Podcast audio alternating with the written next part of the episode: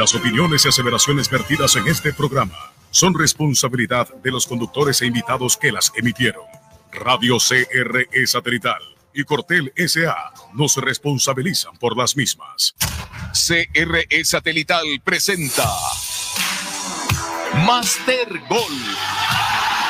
Master Gol, un programa profundo para hablar de fútbol en serio. Master Gol por CRE Satelital.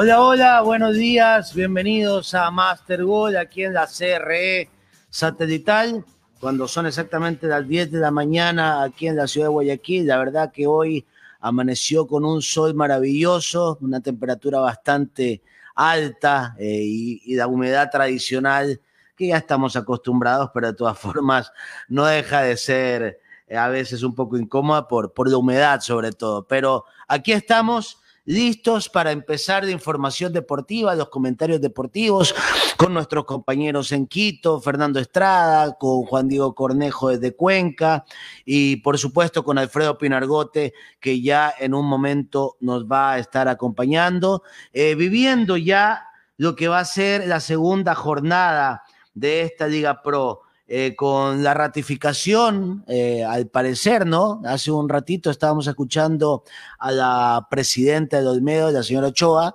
eh, refiriéndose a que no habrá ningún inconveniente. Argüello, perdón, muchas gracias. La señora Argüello, que no habrá ningún inconveniente para el desarrollo del campeonato para el conjunto del Ciclón de los Andes.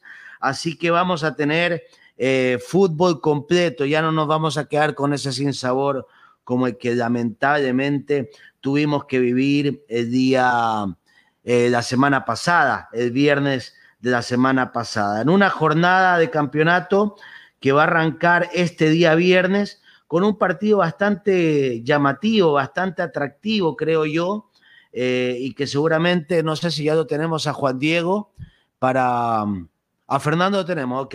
Bueno, ya cuando estemos con Juan Diego le vamos a preguntar cómo se está viviendo el ambiente en Cuenca, ya que allá se va a iniciar la jornada de la Liga Pro. Pero bueno, en la capital de la República tenemos partidos buenísimos, como el del día sábado entre, de, entre y el de Medec, y por supuesto no deja de ser importante el de la Católica con el Manta. Y así vamos a ir revisando eh, la jornada, la fecha, la segunda de esta Liga Pro y otras informaciones importantes que se vayan dando en el transcurso del programa. Fernando Estrada, muy buenos días. ¿Qué tal ese, esas celebraciones? Ah?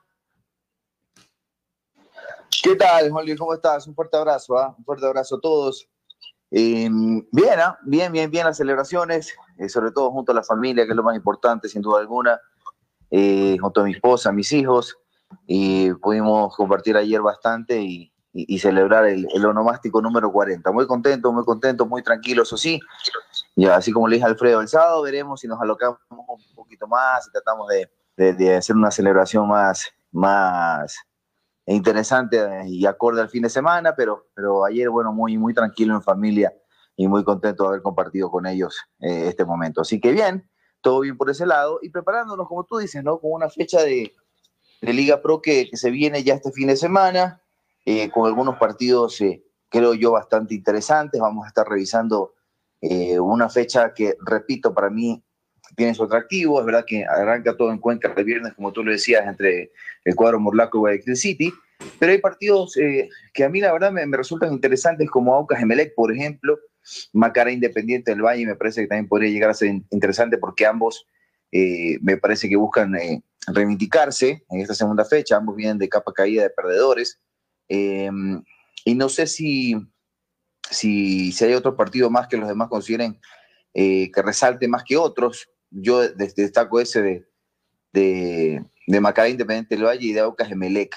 De ahí hay otros los otros encuentros que no sé si sean de, mayor atractivo que esos. Me parece que los que menciono podrían ser los más destacados de la fecha. pero a ver, repaso por acá por si acaso, para que la gente lo tenga claro. Viernes, Cuenca, Guayaquil City, seis y media de la tarde, es el único partido del, día viernes, el sábado, Católica Manta a las 13.30, el mismo sábado Macará Independiente 16 horas, el mismo sábado Aucas Emelec 18 horas con 30 minutos en el estadio de Chillo Gallo, eh, el domingo ya juega el 9 de octubre ante Mochorruna a las 2 y media del día. Eh, Olmedo ante Liga de Quito a las 15 horas. Barcelona técnico a las 17 horas con 30 minutos. Y la fecha se cierra el día de lunes entre Delfín y Orense a las 18 horas con 30 minutos. Juan Luis, esa es la fecha que tenemos. No sé si hay algún, algún otro partido que te agrade eh, más de los que yo te había comentado. Mira, la verdad como es el inicio del torneo siempre es bueno verlos todos, pero así rapidito me gustó ver al City, me gustó mucho el City en su partido y Deportivo Cuenca eh, por momentos, tal vez el resultado, insisto, pueda ser un tanto mentiroso, pero el Cuenca eh, lo complicó a Emelec por, por momentos, a Emelec le costaba mucho entrar a hacer daño por momentos, digo, después ya obviamente cuando se rompe, se rompe el arco, luego de, errores puntuales de jugadores del Deportivo Cuenca, eh, ya, ya la historia fue un poco más, más manejable. Así que yo creo que vamos a abrir la fecha con un muy buen partido. El otro encuentro que no deja de ser interesante por lo que viene mostrando Católica y, ya empezar a ver jugadores puntuales que en su momento yo creo que les va a quedar muy, muy pequeño los equipos que defienden. Me refiero, por ejemplo, al Manta. Yo creo que ya la gente quiere ver cómo anda el Tinangulo, cuántos goles va a hacer el Tinangulo. Entonces va a ser un partido que la gente quiere ver. De igual manera, el Macará Independiente, a ver si se recupera Independiente, a ver si el Macará vuelve a ser ese Macará complicado, difícil de hacer de goles que manejaba Paul Vélez. Por supuesto, el Aucas Emelec, Creo que sin lugar a dudas es el duelo de la fecha, pero no hay que mirar en menos también el, desempeño que tuvo 9 de octubre, que se estrena aquí en Guayaquil, va a jugar a los tiempos, vamos a ver la cancha del Estadio Modelo y va a recibir al Muchugruna, al Olmedo que sabemos que no ha mostrado nada hasta el momento y que hoy día ratificó que no va a haber problemas de inscripción de sus jugadores y va a enfrentarse nada más ni nada menos que una Liga de Quito que ya la vimos jugar el fin de semana y por supuesto, el deseo de, todos los barcelonistas que Barcelona consiga sus primeros tres puntos de local ante técnico. Y Delfín Orense, otro juego interesante, porque Orense le viene de ganar al Independiente del Valle y el Delfín también quiere, quiere ser protagonista. Entonces, Fernando, yo sinceramente, más allá de coincidir contigo, el partido de Aucas Emelec por, por la cantidad de jugadores, eh, por la plantilla, de repente algo del morbo que pueda tener, porque fíjate que Joao Roja jugó en Aucas, Tu Cordóñez jugó en Emelec, y hay algunas cosas interesantes. Creo que por ahí es, es importante ese partido. Eh, más allá, insisto, de lo, que, de lo que venimos hablando. Pero sigamos analizando, porque Juan Diego eh, Juan Diego Cornejo desde Cuenca seguramente nos tiene novedades del Cuenquita, que tendrá que buscar sus primeros tres puntos eh, de local ante un equipo que mostró ser muy complicado como es el Guayaquil City. Juan Diego Cornejo, buenos días, ¿cómo estás? ¿Qué tal? Un saludo cordial, Juan Luis, un saludo para Fernando también, para Alfredo y toda la gente que escucha la CR satelital. Eh, Sabe que el tema de, Deportivo Cuenca, lo que más se ha destacado acá es eh, el equipo femenino, eh, que será comandado por Wendy Villon, incluso ha contratado el Cuenca una, un refuerzo peruano, o sea, llegará una chica de Perú Maca es el nombre de la, de la, de la chica que ha llegado y está armando un equipo súper competitivo. La verdad es que candidato número uno el Cuenca para ganar la Superliga Femenina. Pero en, en cambio, en el tema del equipo de, de varones, ahí es donde realmente no ha dado información el Cuenca en el sentido de si Cuco, por ejemplo, estará ya para el partido, si está recuperado, por ejemplo, Nazareno, Eh, Ronaldo Johnson ya cumplió su partido de suspensión, él seguro sí va a estar en el partido, pero mm, de allí no se ha emitido mayor información, es lo que viene reclamando la prensa en el sentido de que sea un poco más eh, abierta la institución hacia la prensa y hacia el aficionado para brindar eh, detalles acerca del equipo. Así que es poco lo que se puede saber, Juan Luis, le digo, en torno a, la, a estos aspectos. Eh, para el partido frente a Guayaquil City, que se va a jugar efectivamente el viernes a las 7 de la noche acá en el estadio Alejandro Serrano Aguilar. Sí, Juan Luis. Sí, Fernando, eh, ¿querías decir algo? Fernando. Sí, sí, sí. solo por, por, preguntarte esto, ¿no? Porque es muy repetitivo, Juan Diego, en, el caso del Cuenca. ¿Por qué se da estas diferencias de, conocimiento, de información, de trato, eh, eso, comunicativo con la prensa, para poder enterarnos de cosas eh, entre el fútbol masculino y femenino en el Cuenca. Son eh, equipos, a ver, hay un directorio externo que maneja el tema del fútbol femenino para que haya tanta diferencia con lo que se maneja con el primer equipo de varones. Yo creo, Fernando, con el buenos días para usted, de que como están armando un super equipo en el tema femenino y el sponsor principal del Cuenca, que es Chop Seguros, es el que está financiando al, conjunto, yo creo que obviamente le están dando un poco de relevancia. Pero como saben que en el equipo masculino existe todavía muchas falencias, se había ofrecido un equipo sumamente competitivo y vemos que la realidad no es así. Eh, como que están guardando un poco de, con, con, siete candados el tema de la información. Yo creo que esto parte de Guillermo Duró como técnico y de Juan Padilla, el mexicano que es presidente operativo. Yo creo que entre los dos han decidido tener mucho celo en cuanto a la, a la información, un tema que incomoda, pero que está ahí y no hay cómo hacer nada. Miren, ayer lo escuché, por ejemplo, a, Juan Padilla manifestar en un medio en el sentido de que van a buscar ya para el, para el mes de abril un director técnico que venga a sustituir a Guillermo Duró. Habló de un argentino, habló de un mexicano de gran cartel, pero yo le pongo en tela de duda esa circunstancia, básicamente por el aspecto económico. Eh, no creo que a Duró lo saquen del equipo, la verdad, a menos que los resultados lo hagan pero al menos no creo que sea una decisión administrativa sacarlo. Y las decisiones, contestando a su pregunta, yo creo que pasan por Duro y Padilla, la, de no tener una vía de información importante hacia la prensa. Ya está con nosotros Alfredo Pinargoto. Alfredo, buenos días, ¿cómo, cómo te va? Buenos días con todos, compañeros, oyentes de CR Satelital a nivel nacional e internacional. Contento de acompañarlos en este día jueves 25 de febrero del 2021 con toda la información. Ya se viene mañana la fecha 2 de la Liga Pro con este interesante partido entre Deportivo Cuenca y Guayaquil City. Guayaquil City que arrancó bien, mientras que Deportivo Cuenca empezó eh, mal, pues no, siendo goleado por Emelec, así que es un partido importante para el Deportivo Cuenca para reivindicarse, para por ahí reencontrarse con el fútbol mostrado hace apenas meses atrás en la segunda fase de la Liga Pro. Así que, sin duda alguna, me parece que es un partido muy atractivo ¿ah? el viernes por la noche. Siete en punto, Deportivo Cuenca, Guayaquil City. Ya el sábado es el partido de la fecha, siete y media de la noche, Aucas versus Emelec. Y el domingo, posiblemente el debut de Olmedo, como venía escuchando a Juan Luis, que la presidenta ha dicho que ya va a estar todo en orden para que debute el Olmedo de Riobamba ya el domingo a las tres y media de la tarde, recibiendo a Liga de Quito por la tarde más adelante, ¿no? A las seis en punto, Barcelona versus técnico universitario. Barcelona con la idea de, de, mejorar, pues, ¿no? Porque no, no, ir perdiendo 2 a 0 contra Manta no es que sea algo muy positivo. Cierto es que terminó ganando el partido, pero esta vez siendo local, me parece que tiene que lucir mejor todavía. Vamos a ver cómo debuta León junto a Riveros.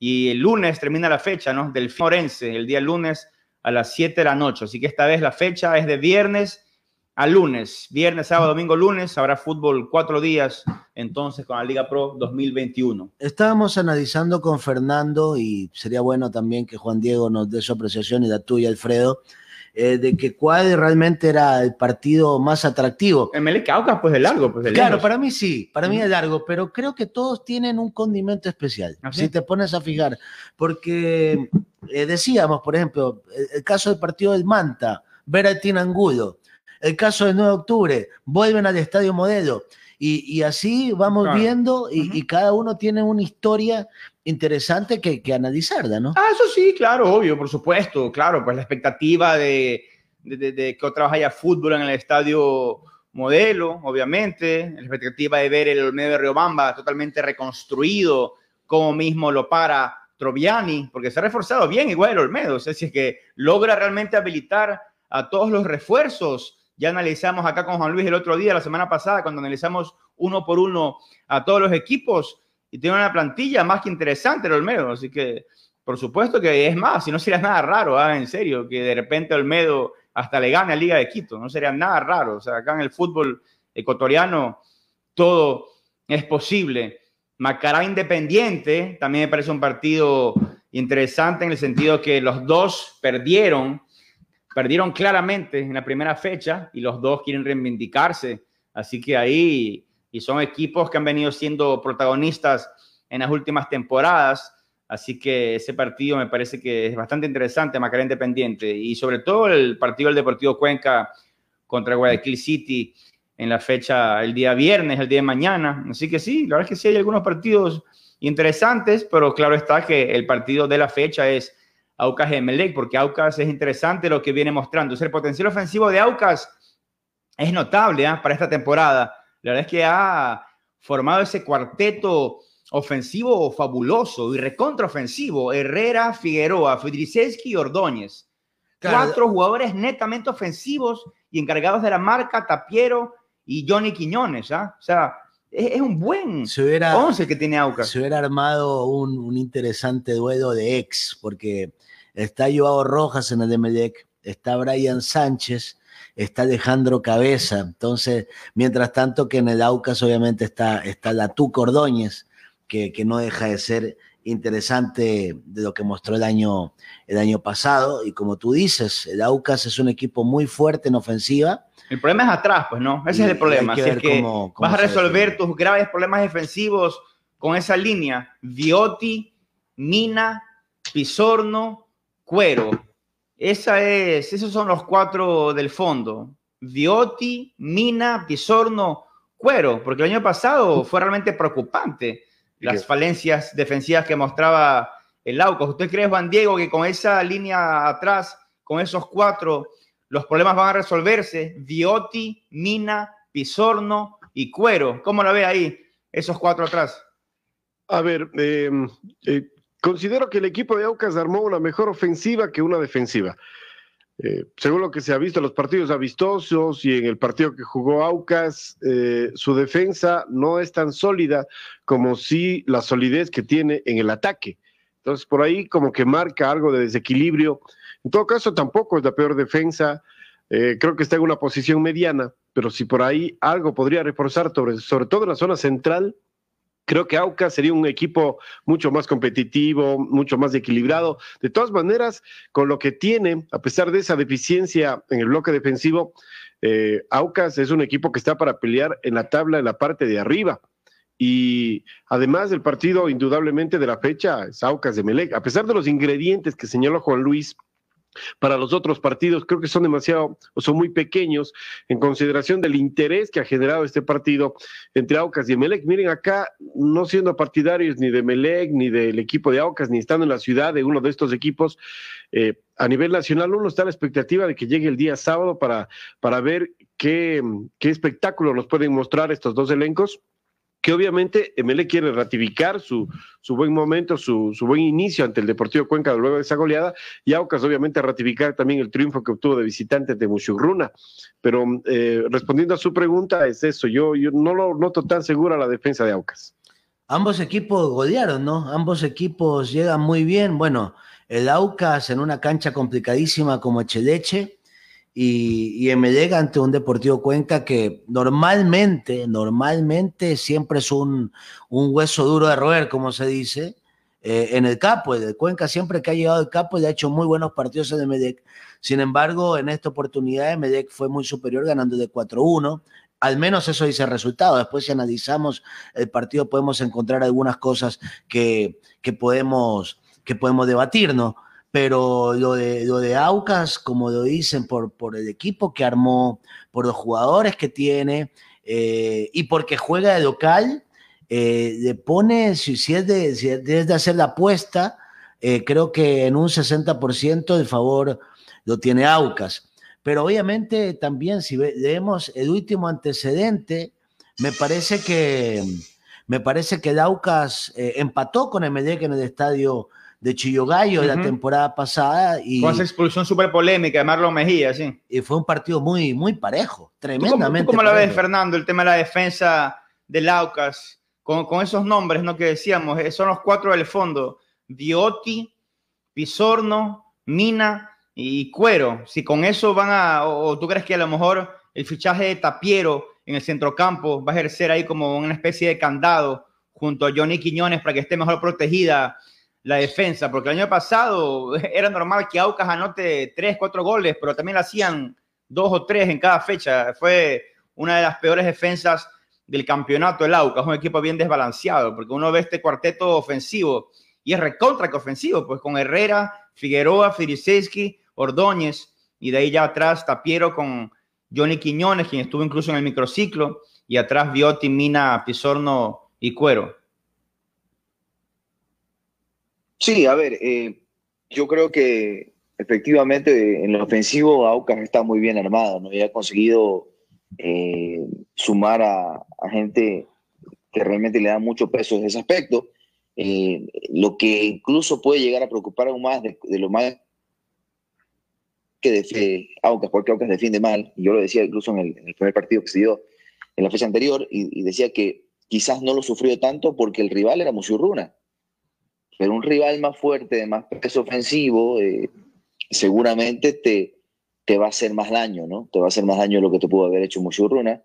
Eh, y, y, en eso hay que resaltar que la ofensiva, porque hay equipos que desde lo ofensivo se hacen eh, fuertes en lo defensivo, es decir, mantienen, digamos que muy preocupado a su rival porque su ofensiva tiene mucho peso. Ahora, yo les, les digo algo, eh, hay algo de esta ofensiva que debemos resaltar. Figueroa no marca. No, pues no. Él no marca y no tiene un despliegue físico peor a su edad como para andar haciendo un ida y vuelta en el cual tú lo veas colaborando mucho defensivamente. Así que a su medio campo no lo va a apoyar mucho. Eh, Herrera me parece que sí podría y ha demostrado que puede aportar un poco en la marca, pero no sé si lo vas a quemar mucho con ese despliegue. Habría que ver si él puede cumplir con aquello. Y en la delantera, bueno, ni hablar, ¿no? Tuca no está pues, mucho para las labores defensivas, por mucho que él en ciertas situaciones del juego, eh, en Emelec, incluso el año pasado lo vimos aportar desde lo defensivo, pero más en pelotas paradas, en tiros de esquina. Eh, desde ese punto de vista, ok, te puede colaborar, pero no es algo que tenga que ver con el juego en sí. Y, y bueno, a Federico que no le vamos a pedir otra cosa que no sea estar en el área intentando meter goles, ¿no? Así que eh, hay algo que quería, eh, es algo que yo quería notar y que, y que la gente lo entienda con respecto a lo, a lo que tiene ofensivamente el, cuadro oriental. Más atrás está Tapiero, sí, que no puede hacer tampoco magia ni maravillas, pero es un muy buen jugador, eh, hace muy bien realmente Aucas en sumarlo porque hizo una muy buena temporada, pero atrás realmente la, la defensa sufre mucho y, y, creo yo que ahí falta un caudillo, un hombre que, que, que, suma experiencia, eh, que, que, sea un, que tenga donde mando, un líder, eh, que no solo sea eso, un líder, sino que también aporte calidad futbolística. No veo a uno todavía que destaque ese aspecto. Habrá que ver si con el transcurrir de los partidos, porque lo que hemos visto hasta ahora sí es flojo atrás, pero si con el transcurrir de los partidos Tapiero se convierte en un hombre que es fundamental para reforzar esa saga y meterse hasta como un tercer central y, y, y comenzar a darle esa solidez que le faltaba a la Ocas atrás, bueno, veremos si eso sucede, pero eso todavía no lo vemos y por eso nos queda la duda y por eso anotamos lo que anotamos con respecto a lo, a lo que es Aucas defensivamente. Aquí estaba viendo las cifras del año pasado y Aucas tuvo el tercer mejor ataque de todo el campeonato, únicamente superado por Independiente del Valle, 62 goles, Liga de Quito 60 y ahí viene Aucas con 59, pero a su vez tuvo también el la tercera peor defensa de toda la Liga Pro superados únicamente por la Capira, Liga de Puerto Viejo, 59 goles en contra, Olmedo 56 y Auca 55, ¿no? O sea, qué cosa tan paradójica, a su vez, el tercer mejor ataque y la tercer peor defensa. Entonces termina siendo paradójico. Sabes que estaba revisando uno por uno, por lo menos de la última alineación que presentó Auca frente a Muchurruna, y me llama tremendamente la atención este Pisorno. Tiene un cartel bastante interesante. Anduvo, ¿Ah, sí? en, anduvo en España, Ah. jugó en el Cienciano. eh, ¿En España en dónde anduvo? En el Burgos, si no me equivoco, estaba ¿Ya? revisando. Pisorno. ¿Y cuántos años tiene? Pisorno tiene, ya te digo. Él, él- él llegó por Manchot, ¿verdad? 28 años. Él llegó por Manchot. Eh, así es. Está, eh, estuvo en el Burgos eh, 2019, esto Ya. es de la Serie B de España. Eh, viene del Cienciano de Cusco, de altura, o sea, Ya. no va a tener problema en adaptación. Así que. Ah, creo- cierto. Y también Vallecilla volvió al Aucas. O sea, tiene como centrales a los sub-20, Richard Mina y A Vallecilla. eso es lo que iba. Y de ahí tiene, veo un defensa que ha llegado, ha, ha vuelto a Estados Unidos, Franklin Carabalí. ¿Él es central o es lateral? Franklin Carabalí, porque estoy viendo acá la nómina del Aucas. Y este Pisorno, por si acaso, es uruguayo, no, no argentino, uruguayo Pisorno. Dije, dije uruguayo. No, no, no dijiste nada, Ah, digo yo nomás. Uruguayo es Pisorno y que estaba antes en Aucas, argentino, el lateral derecho, Carlos Cuero, el lateral izquierdo. De ahí veo también que está en la nómina Gregory, Gregory Anangonó, que estaba antes en Liga de Quito. Eh, viendo sea- la nómina defensiva del Aucas. sea- Renny Folleco también aparece en defensa. Mira, fíjate que, bueno, este Pisorno le puede aportar eh, experiencia. Ajá. Lo tiene este lateral cuero. A mí me encanta este lateral cuero, cómo juega. Ese era el Deportivo Cuenca, claro, ¿no? es, es rapidísimo, tiene llegada. Pero yo me acuerdo que era rapidísimo, pero que defendía súper mal, me acuerdo. Sí, embargo. bueno, pero Era una bala, pero que no defendía nada. ahora, ahora lo tienen a, a Tapiero, está Quiñones, que en su momento jugó en la selección, bueno, está en la selección, en la preselección, está este chico Mina, que formó parte de un sub-20. O sea, yo creo que tampoco hay que mirar en menos esta defensa de Aucas. Recién se está conformando y, puede darle ese toque de seguridad que tal vez lo que tú dices, Alfredo, no lo tuvieron el año pasado. Y por cierto, va a estar buenísimo ese choque entre Aucas y Guayaquil City por entrar a Copa Sudamericana. Va a ser, van a ser dos partidazos, ¿ah? bien peleada esa ¿Por qué- llave. por qué Sinceramente, yo Copa Sudamericana, ¿Ah? ¿no lo ves? ¿No lo ves el Aucas que de repente puede estar peleando Libertadores? no, no, pues, para entrar a Copa Sudamericana. Ah, ya, pues, ok, ok, no, ok, pues, ya, se ya, viene sí, eso, sí. pues claro.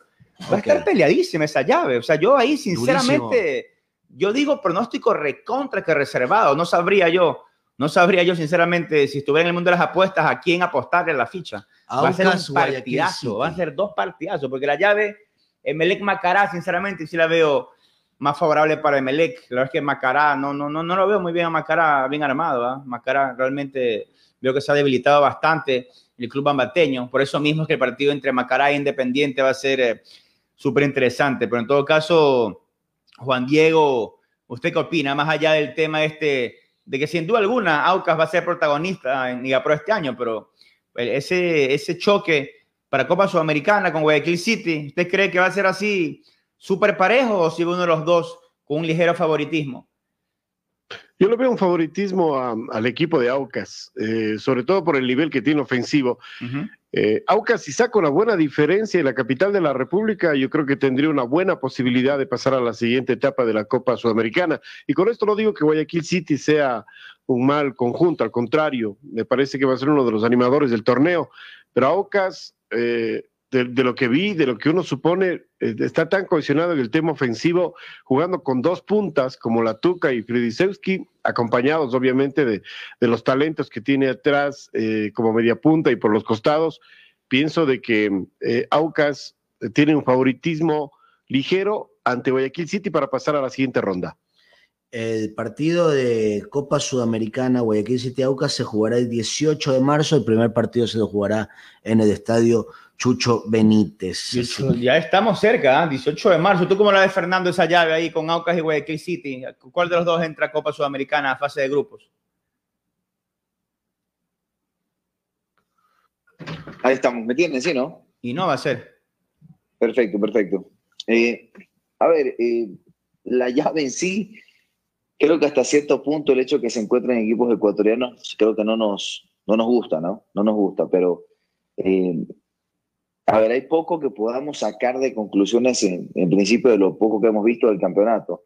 Eh, pero en principio a mí me parece que van a ser duelos muy interesantes, ¿ah? duelos muy interesantes. Yo creo que ahí vamos a ver realmente cuando las papas queman, porque no es por un torneo, es humano a mano, es humano a mano, pero no es por, una, por un torneo largo, es humano a mano en el que eh, básicamente sale el que tiene no solo mejor fútbol, sino más carácter, ¿no?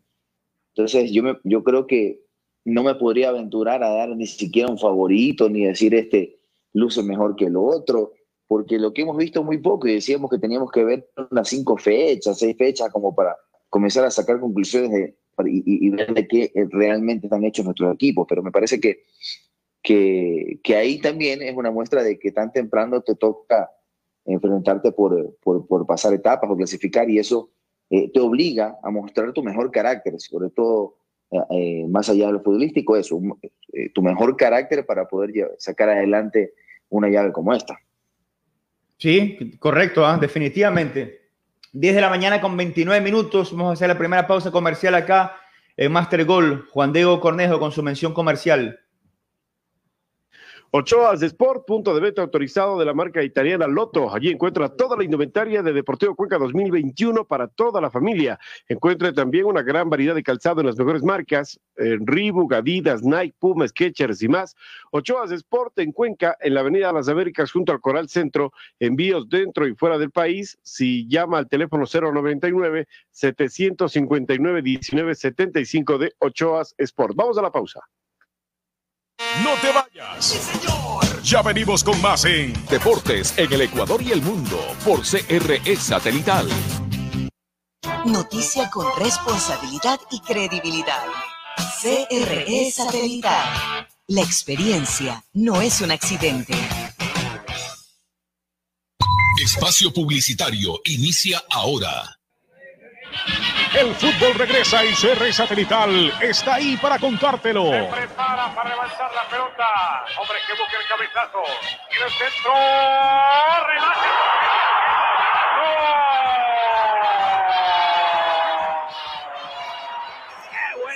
Para cobrar ese tiro libre.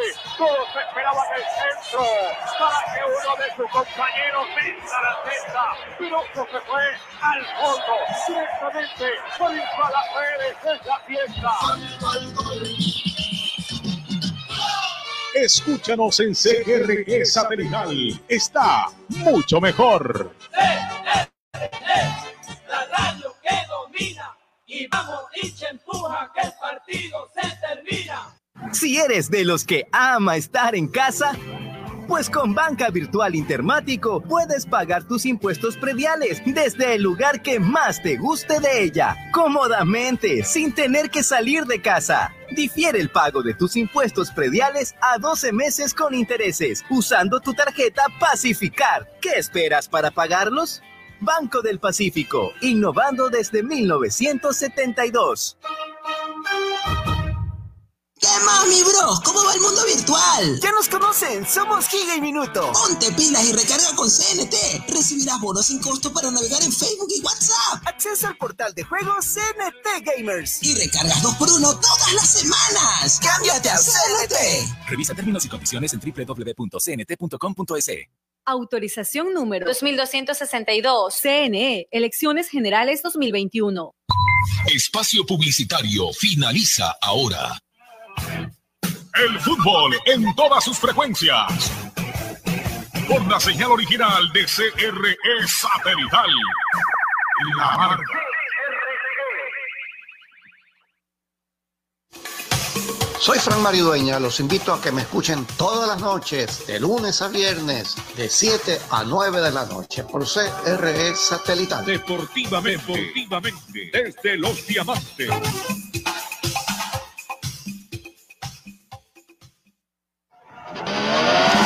Equipos a la cancha, se mantiene la táctica. Equipo que gana no se cambia. Y continuamos con Master Goal, un programa en serio.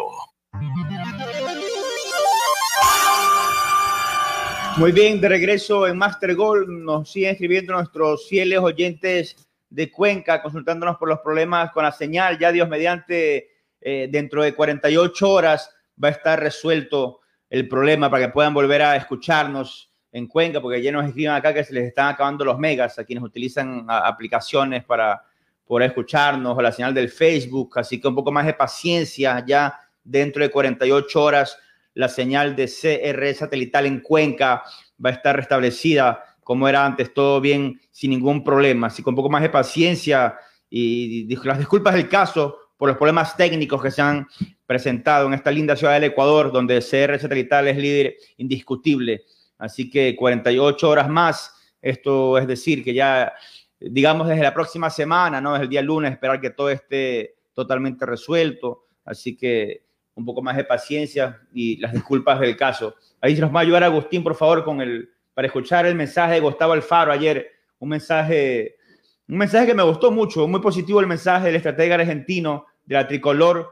Publicó su mensaje en la cuenta de Twitter agradeciendo a todos por el apoyo de este exitoso microciclo que se llevó a cabo sin ningún problema. Así que para escuchar al profesor argentino Gustavo Alfaro. Se ha terminado este microciclo de febrero y, quería desde aquí, desde la Casa de la Selección, agradecerle a, toda la gente de Ecuador, a, los clubes que nos permitieron ir a sus entrenamientos, a todos los cuerpos técnicos, los preparadores físicos, que nos abrieron las puertas de, su lugar de entrenamiento, que nos dieron consejos muy buenos, que nos dieron toda la información necesaria para poder hacer este, este trabajo, a los jugadores por haber aceptado esta, esta invitación de ser parte de esta ilusión que es formar parte de la TRI, a todos los dirigentes que, que, se encolumnaron siempre a tratar de facilitarnos las cosas y encontrar el espacio para que nosotros podamos hacer este microciclo, a Liga Pro, que también programó los partidos para que nosotros tengamos a los jugadores en tiempo y en forma y recuperados para poder jugar. Así que les agradezco de corazón esta mano que nos han dado porque sabemos que todos estamos detrás de esa ilusión y ese lema de que todos entrenamos a la tri, lo están demostrando de que es así. Estamos detrás de la ilusión de poder jugar la próxima Copa del Mundo. Sabemos que eso lo van a conseguir con el esfuerzo de los jugadores. Pero si el esfuerzo está dado de la manera que lo están haciendo desde todos los lugares del rincón del país, de este hermoso país que me toca recorrer, lo vivimos de esta manera, sabemos que esta realidad cada vez está más cerca. Así que muchas gracias, ojalá que el próximo microciclo en, abril o en mayo tengamos que definir la, la fecha lo podamos hacer en Guayaquil, para, para, hacerlo también ahí con toda la gente linda de Guayaquil y que podamos seguir trabajando para darle forma a esta linda ilusión de la selección de Ecuador. Muy bien, perfecto. Gracias, Agustín. La verdad es que sí, importante, ¿ah? muy importante me parece la predisposición y el apoyo de, todos los clubes que prestaron jugadores y, apenas iniciado el campeonato. ¿ah? No, no, no, no es tan simple que digamos, o sea, eso antes no hubiera ocurrido y gracias a Dios ocurrió. Me parece perfecto que haya esta colaboración entre Liga Pro y, Federación Ecuatoriana de Fútbol para haberle permitido al profesor Alfaro tener a los jugadores y hacer este microciclo, incluso jugar partidos amistosos con Aucas, incluso, a ver, Aucas va con Emelec el sábado, ¿ah? Y Aucas ayer jugó el partido amistoso y puso algunos titulares. Entonces me parece muy bien, me parece muy positivo. Mí me alegra muchísimo, sinceramente. Me alegra muchísimo esta colaboración por el bien del fútbol ecuatoriano, todos ganan, todos ganan, todos ganamos, es ganar y ganar, porque los clubes ganan teniendo sus futbolistas en selección, jugando eventualmente eliminatorias, para justamente tener más proyección y eventualmente ganar dinero vendiéndolos al exterior. Ya explicábamos ayer que de los pocos jugadores de Liga Pro que tuvieron presencia en eliminatorias, dos ya fueron vendidos, ¿ah? dos ya están afuera, uno está en Bélgica, que es preciado, el otro está en Inglaterra, que es Caicedo. Así que ojalá Dios mediante que vayan saliendo más, Juan Luis. O sea, eso por, por el lado, yo creo que hubiera sido muy difícil que Moisés Caicedo y que Preciado, defendiendo la camiseta de Independiente de Valle, más allá que juegan Copa Sudamericana o Copa Libertadores, hubieran sido transferidos tan rápido al viejo continente. Eso es una. Y lo otro, eh, definitivamente es, es positivo porque te abre un abanico de posibilidades lamentablemente estamos en tiempos en que, en que tú no puedes asegurar nada. Entonces, ¿qué sucede, por ejemplo, que cierran las fronteras en Europa y no puede venir ningún jugador ecuatoriano a defender la eliminatoria? ¿Te vas a quedar con los brazos cruzados?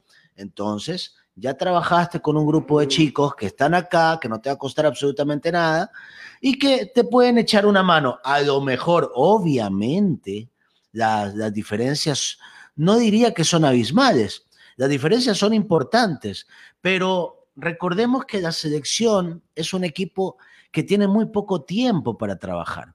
Entonces, si realizas estos microciclos y ves a tipos que están acá en el día a día, que lo puedes ir a ver al estadio, que lo puedes ir, invitar a, cenar y conversar de, diferentes cosas que él piensa de lo que podría él aportar a la selección o cómo puede mejorar en su carrera profesional, porque a veces los técnicos se reúnen con los jugadores y, y les dicen de qué forma deberían manejarse para, para crecer más futbolísticamente. Hay muchísimos casos de estos jugadores. Entonces, yo sí lo veo de una manera muy importante lo que, lo que hace este técnico, que se repitan estos microciclos, que vuelva a haber esa buena vibra, esa colaboración, que no vaya a ser que a mitad de temporada ya, porque el uno está peleando la Libertadores, porque el otro está peleando campeonato y me llaman más jugadores del uno y menos jugadores del otro, estás diciendo que lo estás haciendo para perjudicar al, al rival que tienes enfrente. Entonces, si vamos a mentalizarnos exclusivamente modo selección y sabemos que el jugador que pertenece al club defendiendo la selección también tiene la posibilidad de crecer, hay que dejarlo trabajar al faro y no poner de trabas en el camino. ¿Usted qué opina, Juan Diego, el mensaje del estratega argentino a ver, em, yo, creo que está bien y en el sentido de dejarle trabajar a Alfaro, yo creo que él se ha ganado el derecho absoluto con resultados, con ese buen despliegue que ha tenido la selección, eh, se ha ganado ese derecho a, hacer lo que él crea conveniente sin que existan críticas de parte de él. Yo creo que la máxima crítica que ha tenido Alfaro es el tema, la verdad, la convocatoria de, de Damián Díaz. De allí, si no hubiese habido ese tema, no creo que hubiese eh, habido algún alguna situación como para criticar al director técnico, pero yo creo que él se ganó ese derecho en base a su buen trabajo de saber a quién convoque. Habemos personas que no estamos de acuerdo, por ejemplo, en que estén nacionalizados, porque esto crea incluso a la interna de la selección una fricción. Ya escucharon ustedes lo que se ha manifestado que en un chat que tienen los futbolistas, Jefferson Montero ha, sido claro en el sentido de que no debería estar también Díaz en la selección o nacionalizados en general.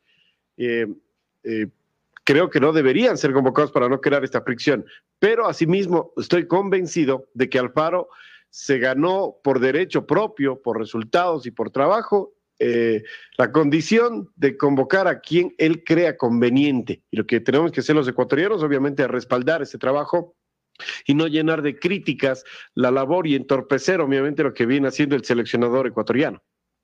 Correcto. ¿Y tú, Fernando? A ver, este, este es un tema parecería de nunca acabar y, y, yo ya se los había dicho de que para mí es un tema de camisetas.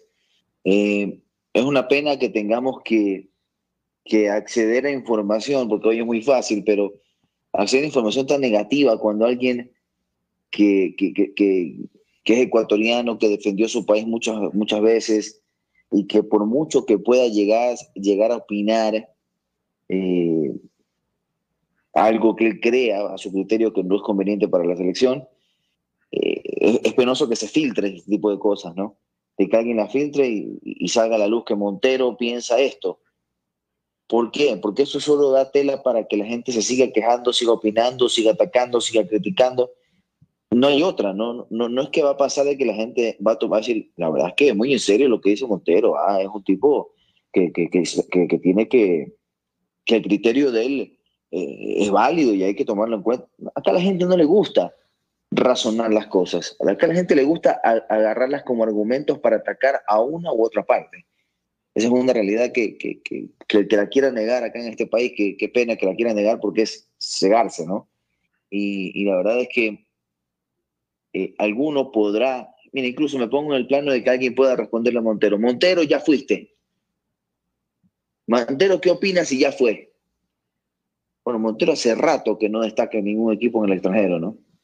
Hace rato. Y cuando vino acá a jugar en Emelec tampoco destacó. Y muchos dicen que lo de Montero ya fue. Y si nos ponemos a ver por características, el nuevo Montero de la selección, ¿quién es? Adolfo Muñoz. Por el momento, no ha demostrado nada todavía. de lo que en su momento Montero demostró, Montero demostró. Pero yo no sé si teniendo a Muñoz jugando como está jugando en liga, anotando goles, siendo muy rápido, muy picante, como le dicen, eh, y, llegase a comenzar a dar resultados en selección, yo no creo que un jugador como Montero pueda volver a la selección. Entonces muchos se agarrarán de eso para decir, ¿qué habla Montero? Ya fuiste, hermano. Acá la realidad es que el único que tiene el derecho a escoger, a convocar, a observar, es el entrenador. Dejen trabajar en paz. Eso es es una, es una reflexión para los que hacen y los que no hacen daño. Que entiendan que es una reflexión, no es atacar a quien solo busca eso, atacar. Es una reflexión para todos. Esto es un microciclo. Repito, creo yo que muchos de estos jugadores, por no decir casi todos, no van a estar en la próxima convocatoria. Seguramente cuando ya tengamos la lista definitiva, sería bueno acá hacer el ejercicio y revisar cuáles de los que estuvieron en el microciclo terminaron en la convocatoria oficial para eliminatorias ante Venezuela y ante Chile. A ver quiénes están. Pero eh, este tema incluso es porque necesitamos algo de qué hablar. Y si la selección nos da eso para hablar, hablemos de eso. Y básicamente pasa por, por, por- esos detalles, ¿no? La verdad, yo estoy contento con el trabajo que hace Alfaro y con eso me voy a quedar. Alfaro tiene que ver todas sus posibilidades, las que les guste a la gente y las que no les guste a la gente. Lo importante es lo que él tenga que sacar como conclusión de estos microciclos que él hace con, con la gente acá en el ámbito local. Correcto. Ayer yo estaba haciendo, intentando comprender un poco el tema este que se vivió, eh, sobre todo en redes sociales, del rechazo a Díaz. Y la verdad es que lo que yo puedo entender de cierta parte es que Díaz, a diferencia, por ejemplo, de Matías Oyola, por ejemplo, Matías Oyola, ¿cuándo tú has visto a Oyola publicar en Twitter o en Instagram una burla hacia los hinchas de Malek? Nunca, nunca ha pasado. Díaz constantemente lo hace. La manito con el 5. Cuando el MLA perdió la final contra la Liga de Quito en el 2018, puso en Instagram, ja, ja, ja, ja, ja, ja, infinito. Entonces, ese tipo de cosas obviamente genera que no, que, que, que no te ganes la simpatía, el aprecio y el respeto de la hinchada rival. Asimismo, Díaz también se ha burlado de Liga de Quito. Entonces, un jugador que se burla del equipo rival, es normal que después, lamentablemente, tenga pues el rechazo de los rivales. En cambio, Matías Oyola, el hincha Melec, lo respeta a Oyola. El hincha Liga lo respeta a Oyola, porque Oyola nunca ha protagonizado ese tipo de episodios polémicos. Además, en el caso de Díaz, lamentablemente, en cancha, ha protagonizado cosas polémicas como escupirle en la cara a un rival en Libertadores, como tirarle besos a un árbitro y ese tipo de cosas que lamentablemente hay cierta gente que se queda únicamente con eso. Yo no me quedo únicamente con eso, yo me quedo con la clase, con la categoría y con el ingenio y con la magia que tiene este jugador argentino que es un crack y que ahora es ecuatoriano y que por ende es convocable. Pero por ahí intentaba yo ponerme en la piel de quienes están tan histéricos y furiosos y de cierta forma los puedo entender con este razonamiento de la actitud de días de irrespeto y de burla con equipos. Eso no ayuda, Juan. En eso tienes toda la razón. Pero aquí hay que ver el tema de la conveniencia. Yo creo que cuando tú empiezas a armar un rompecabezas o hablemos claramente armar una, una selección, no, el técnico no se anda fijando en qué día te hace la manito, ni que pues, obvio, no, escupe, pues el técnico no. no hace, no hace absolutamente nada. Y el hincha, yo estoy seguro que el día de mañana, te pongo el, el mejor ejemplo. El mejor ejemplo fue Ángel Mena. Mena le tapó la boca a todos. Porque Ángel Mena, cuando llegó a la selección, todo el mundo decía, no, que Mena no juega, que Mena eh, gambetita y para de contar, que no debe ser titular.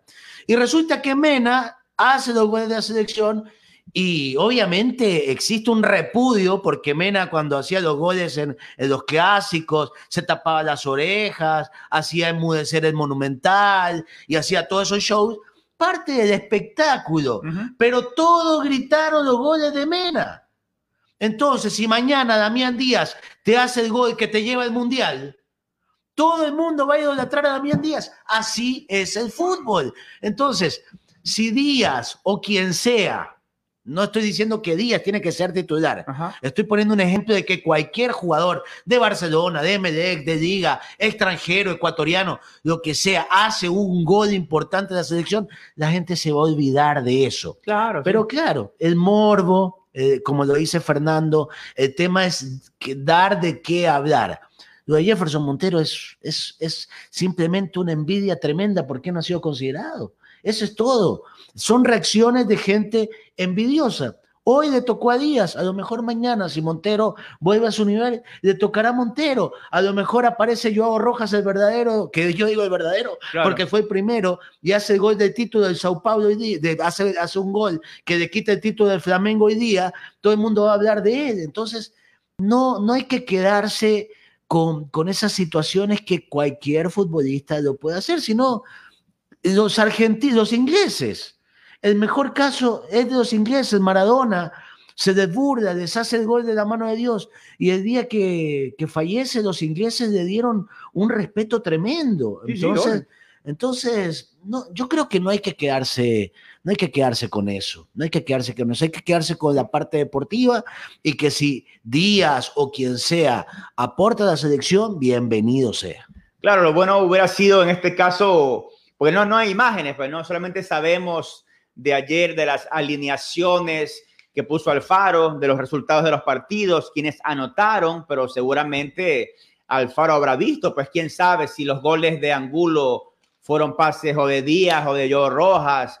Eh, va a ser interesante las conclusiones que saque Alfaro viendo los niveles técnicos y tácticos de los jugadores. Eso no me quedó a mí pendiente, tal vez de que Alfaro explicara el, motivo, porque la otra vez él, dio conceptos muy claros, por ejemplo, de por qué Mena, por qué Moisés Caicedo, y, de repente eso te aclara, no te deja esa dudita de, de, por qué uno sí y por qué otro no. Claro, sí, ajá, hubiera sido oportuno, correcto, la, la, la explicación directa, digamos, la definición el porqué de, de, de, este microciclo, el porqué de los convocados, sobre todo. Bueno, el porqué del microciclo es obvio que él quiere ver los niveles, pero el tema de la elección de, ciertos jugadores, porque de los arqueros convocados, los que tuvieron minutos fueron Pinos en el primer partido y Ortiz en el otro, pues no, los no utilizados fueron Mendoza, el arquero suplente de Barcelona, y Ceballos, que es el arquero de, José Gabriel. José Gabriel está en Olmedo. En Olmedo, claro. En Olmedo, claro.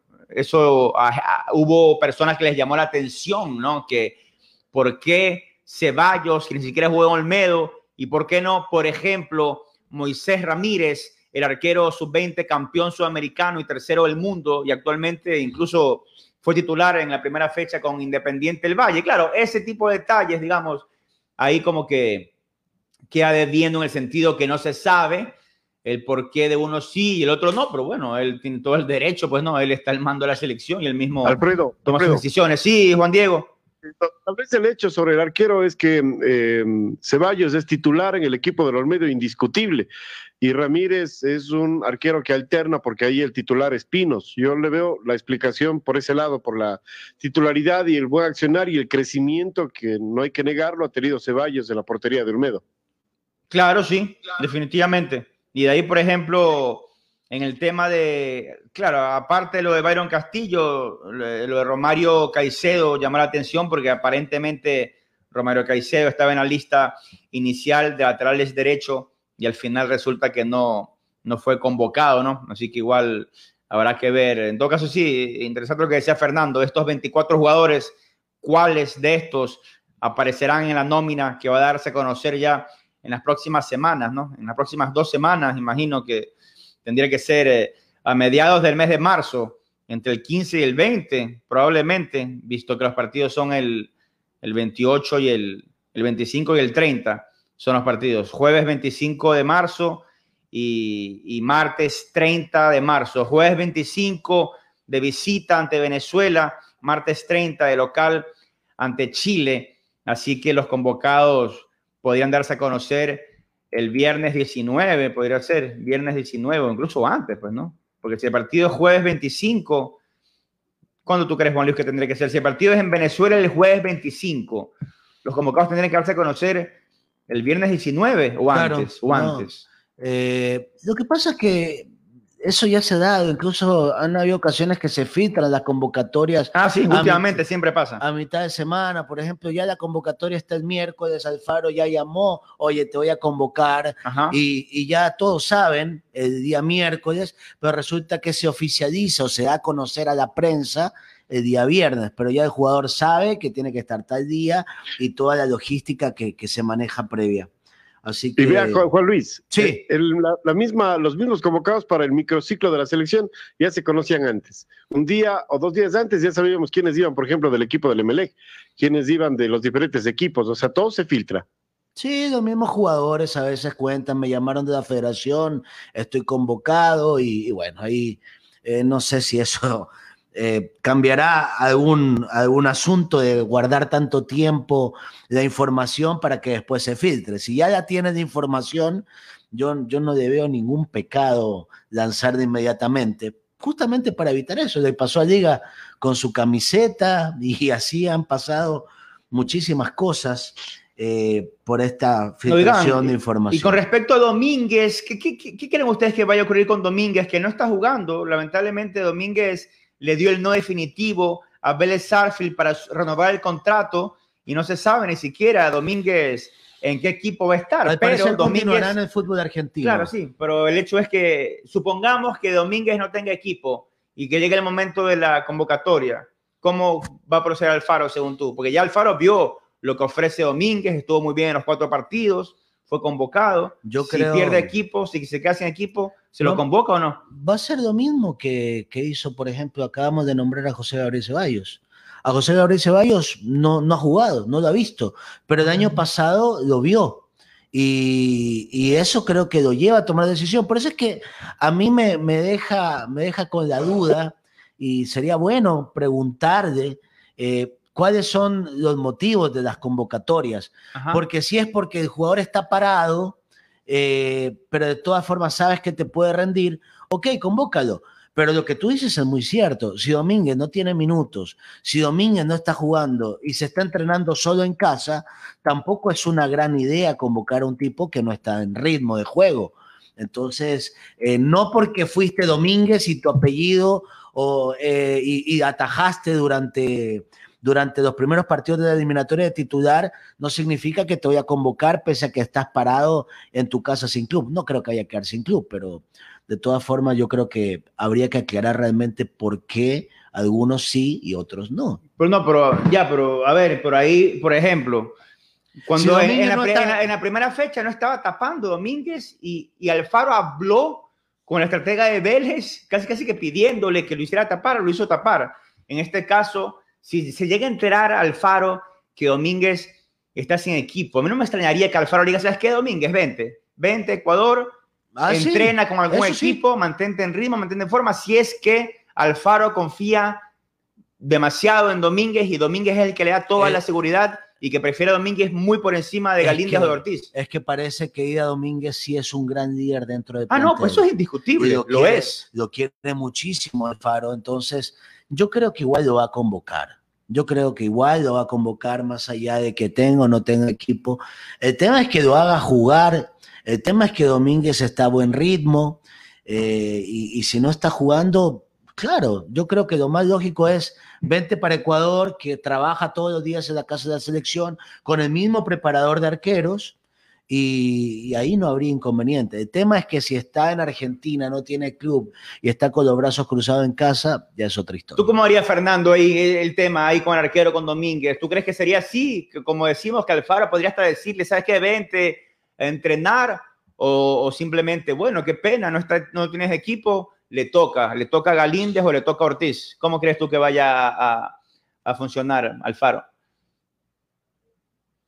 A ver, yo creo que Alfaro los va a convocar. O sea, a, a Domínguez lo va a convocar independientemente de que no esté siendo titular en, en- su equipo, eh, por, por razones que, que también tenían que ver con su renovación de contrato y, ese- y eso que estaba un poco en el aire. Incluso que, que tengo entendido que Vélez le había puesto un ultimátum. Así que, eh, más allá de ese detalle, él eh, si bien tuvo algunos partidos de continuidad, él nunca fue titular indiscutible en Vélez. ¿ah?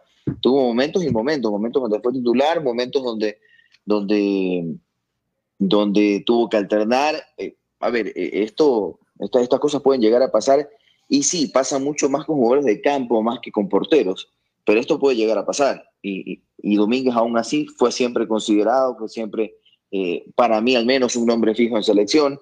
Y es verdad que, que los porteros necesitan ritmo de competencia si no pueden llegar a, a caer en un bajón de nivel importante. Pero Domínguez ha demostrado siempre estar a la altura, entonces yo creo que eso no va a cambiar con Alfaro, lo va a convocar y, y ya dentro de los entrenamientos tendrá que decidir y seguramente decidirá quién será el titular. Yo sigo apuntando a que Domínguez va a seguirlo siendo siempre y cuando no vea algo distinto en los entrenamientos Alfaro. Sí, yo también creo lo mismo. ¿Y usted, Juan Diego? A ver, yo creo que Alfaro lo va a convocar a, a Vida y es más, lo va a poner como, como titular, porque eh, claro, no ha venido actuando, pero eh, también hay que pensar que en los partidos pasados, donde defendió la camiseta de la selección, tampoco es que fue titular en el equipo de Vélez. Entonces, basándonos en esto, eh, hay que considerar que le gusta a Domínguez no solamente el tema de, de lo que hace él como su labor como arquero mismo, sino lo que hace también en el mando a la defensa. Eh, la personalidad que le da bajo los tres, los tres palos. Entonces, eh, considero de que Alfaro no le va a bajar el pulgar a pesar de que no esté jugando, reitero, porque tampoco era titular antes, eh, ahora no tiene equipo claro, pero no le va a quitar de titular y lo va a convocar. Estoy convencido de que eso va a pasar, repito, no solamente como arquero, sino por lo que entrega extra fútbol Domínguez en el camerino. Correcto. Muy bien, desde la mañana con 59 minutos. Vaya Juan Diego con su mención comercial para irnos al corte. Ochoas Sport, punto de venta autorizado de la marca italiana Loto. Allí encuentra toda la indumentaria de Deportivo Cuenca oficial 2021 para toda la familia. Zapatos de las mejores marcas a nivel mundial, Reebok, Adidas, Nike, Puma, Skechers y más. Ochoas Sport en la ciudad de Cuenca está en la Avenida de las Américas junto al Coral Centro.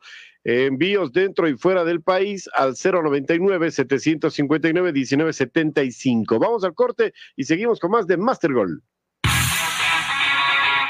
Y se acaba la primera mitad. Es el momento de irnos a la pausa comercial. Pero ya regresamos con más de Master Gol por CRE Satelital. En Sierra, Costa y Austro está presente la señal de CRE Satelital. Está mucho mejor. Espacio Publicitario inicia ahora. En CR Satelital conversamos de deportes porque lo sentimos, lo vivimos. La acción es muy rápida, del centro hacia la izquierda, hace lo correcto, levantar la cabeza una vez que ya la defensa está totalmente desacomodada y poner un pase que lo convierte en golazo por la forma en que le pega de zurda y la pone en el ángulo. En el ángulo es una definición espectacular por cómo la pelota entra en ese ángulo tan difícil. Somos CRE Satelital. Está mucho mejor. La Central Unitaria de Trabajadores está con usted desde adentro. Los sábados por CRE Satelital, la Central Unitaria de Trabajadores y su presidente, el abogado Richard Gómez, presenta desde adentro un programa de entrevistas con personajes y charlas importantes sobre temas laborales. Desde adentro, con la conducción de Sandra Grimaldi. Los sábados, 10 de la mañana. Trabajar con fe y esperanza Espacio Publicitario finaliza ahora.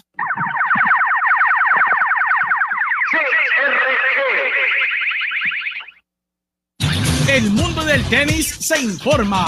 KC Tenis. Un programa donde se revisa la actividad tenística de la semana. KC Tenis. Bajo la dirección y conducción de Kenny Castro González. Por CRE Satelital. La frecuencia deportiva del país. Equipos a la cancha, se mantiene la táctica. Equipo que gana no se cambia. Y continuamos con En Master Goal. Hablamos en serio de fútbol.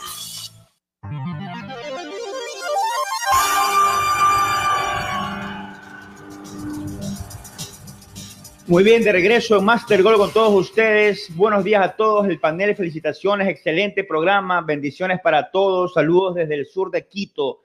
Atentamente, William Solórzano.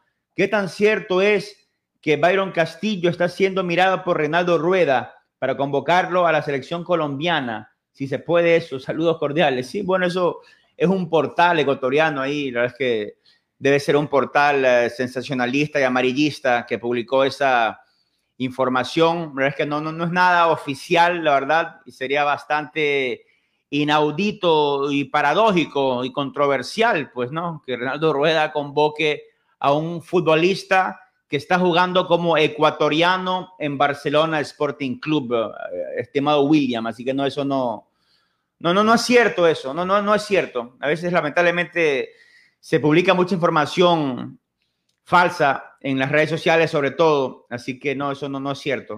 Hay una información reciente del fútbol argentino que en las próximas horas se podría aprobar ya la presencia de fútbol en los estadios. Eh, así que, ¿De público o de fútbol? De, de público, de público. No, que dijiste fútbol. Ah, eh, dice la AFA, de manera conjunta con el gobierno nacional, comenzará a trabajar por el regreso del público a los estadios con diversas variables sanitarias que irán en concordancia con el inicio del ciclo lectivo.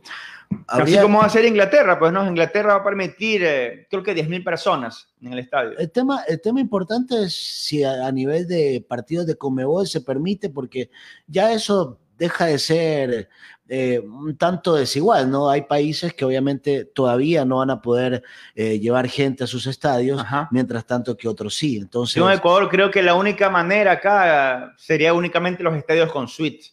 La suite es algo totalmente privado. Tú vas a la suite con tu familia, pues, ¿no?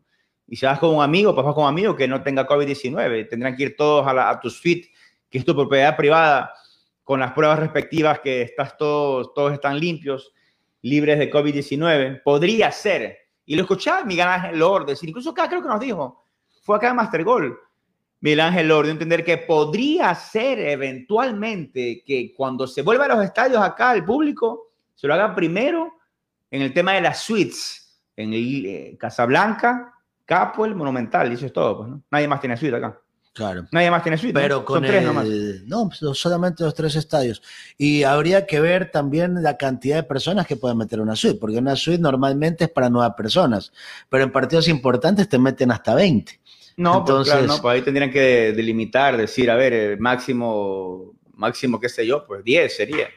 Tendrían que ver, ¿no? Pero bueno, eso ya será para más adelante. Acá el tema es que Francisco, verdes. Francisco Vegas, eliminatoria, sí había dicho varias veces que quiere ya jugar con, con público, con aforo reducido, pero ya ahorita en marzo creo que no será posible. Eventualmente sería ya en junio.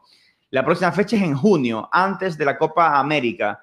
Así que ahí habrá que ver si es que ya es factible eso. Vamos a hacer un enlace en minutos con Leo Mora para hablar con él acerca vuelve, de... vuelve el viejo y querido estadio modelo, ¿no? Sí, excelente noticia, ¿no? Qué, qué bonito. Después de tanto tiempo va a ser importante. Bueno, no el estadio modelo, el estadio Alberto Spencer Herrera, que incluso tengo entendido que en pocos minutos van a develar un, un monumento. claro, el paseo de las glorias deportivas. Así, es. Y, y bueno, lo, lo importante, más allá de, de que en estos momentos se, se, habla, se abra este estadio, es que se lo conserve y no verlo como estuvo hace, hace poco tiempo. Sí. Vamos, vamos con información. Vamos con Leo Mora entonces. Leo, buenos días, ¿cómo estás? Hola, ¿qué tal? ¿Cómo estás? Para los compañeros, para los oyentes de la CRE Satelital. Buen día para todos. Por acá, en un ambiente espectacular, en un clima maravilloso, porque hace sol, pero también hay una brisa tremenda por acá, por las afueras del estadio eh, modelo Alberto Spencer, y precisamente por eso estamos acá. Eh, y queremos compartir con ustedes esta rueda de prensa porque en pocos minutos se va a develar la estatua de Alberto Spencer Herrera, ese futbolista legendario del fútbol ecuatoriano, muy querido en Uruguay.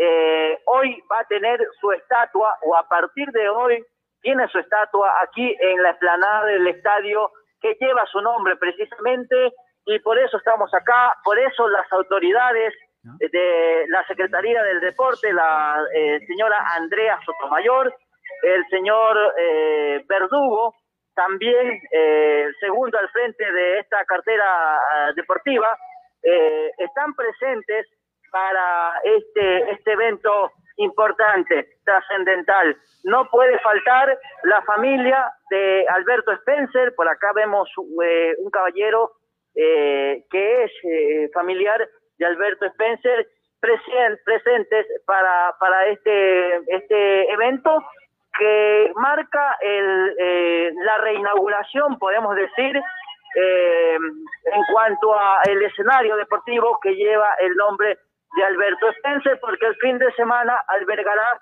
el partido del equipo de 9 de octubre, así que también coincide coincide el, compromiso que se jugará el fin de semana entre el 9 de octubre frente al Musurruna, coincide con este evento de el develamiento no del busto, sino de la estatua, el cuerpo completo eh, de Alberto Spencer. Así que, mi estimado Alfred, compañeros, oyentes de CRE Satelital, nosotros ya estamos aquí pendientes, dándoles eh, y compartiendo con ustedes los primeros detalles. En pocos minutos vendrá la señora Andrea Sotomayor para iniciar esta ceremonia muy especial y que llena de orgullo a todos eh, quienes en su momento vieron Alberto Spencer, a quienes leyeron, escucharon, vieron de todos sus partidos, eh, que lo han dejado en la historia como uno de los futbolistas más importantes de nuestro balompié y también del balompié eh, sudamericano, ¿no? especialmente uruguayo. Así que, Alfred, nos quedamos en interno. No sé si tiene alguna inquietud, no sé si tiene alguna duda, pero nos quedamos de momento en interno para escuchar la parte importante, trascendental, que vendrá con la señora Andrea Sotomayor. Claro, sí, perfecto. Gracias, Leo. Ahí entonces cuando ya llegue Andrea Sotomayor para pronunciar su discurso, ahí nos avisas para escucharlas. Muchas gracias por tu completo informe y qué bonito realmente que todo, digamos, se haya, que se haya resuelto este problema que llegó a ser bastante bochornoso y vergonzoso al punto que llegó a estar el estadio modelo, ¿no? Estaba casi en ruinas, el césped realmente parecía un potrero abandonado y fue la hija de Alberto Spencer quien se pronunció en redes sociales casi casi que pidiendo que le retiraran el nombre de su padre, el futbolista más grande en la historia de Ecuador, al estadio. Pero qué vergüenza haber llegado a eso, a ¿ah? qué vergüenza y que quede en la memoria las personas que permitieron eso, porque es una falta de respeto sin nombres, que un estadio tan importante que lleve el nombre del deportista más grande de la historia haya sido reducido a eso, a un potrero abandonado con ratas, es una vergüenza descomunal y nunca hay que olvidar eso, nunca, nunca. Eso sinceramente en ninguna parte del mundo se ve eso. En ninguna parte del mundo ocurre. Ocurrió acá en Ecuador, en Guayaquil, con el Estadio de Modelo, un estadio tan importante además, donde jugaron equipos grandes, donde jugó la selección.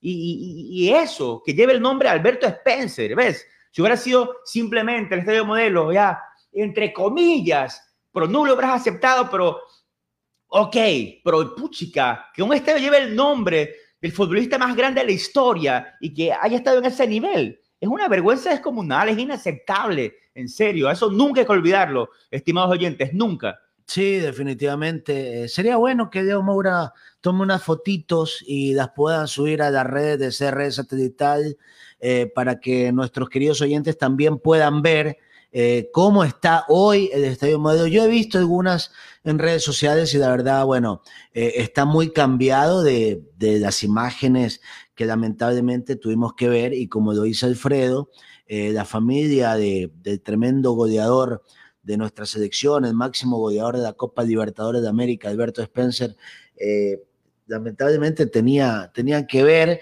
cómo un escenario deportivo estaba completamente abandonado y obviamente, claro, como familiar, eh, que, que, un lugar así lleve el nombre de, de, tu padre o de tu esposo y que no exista la, la, preocupación, por supuesto que voy a querer que quiten el nombre.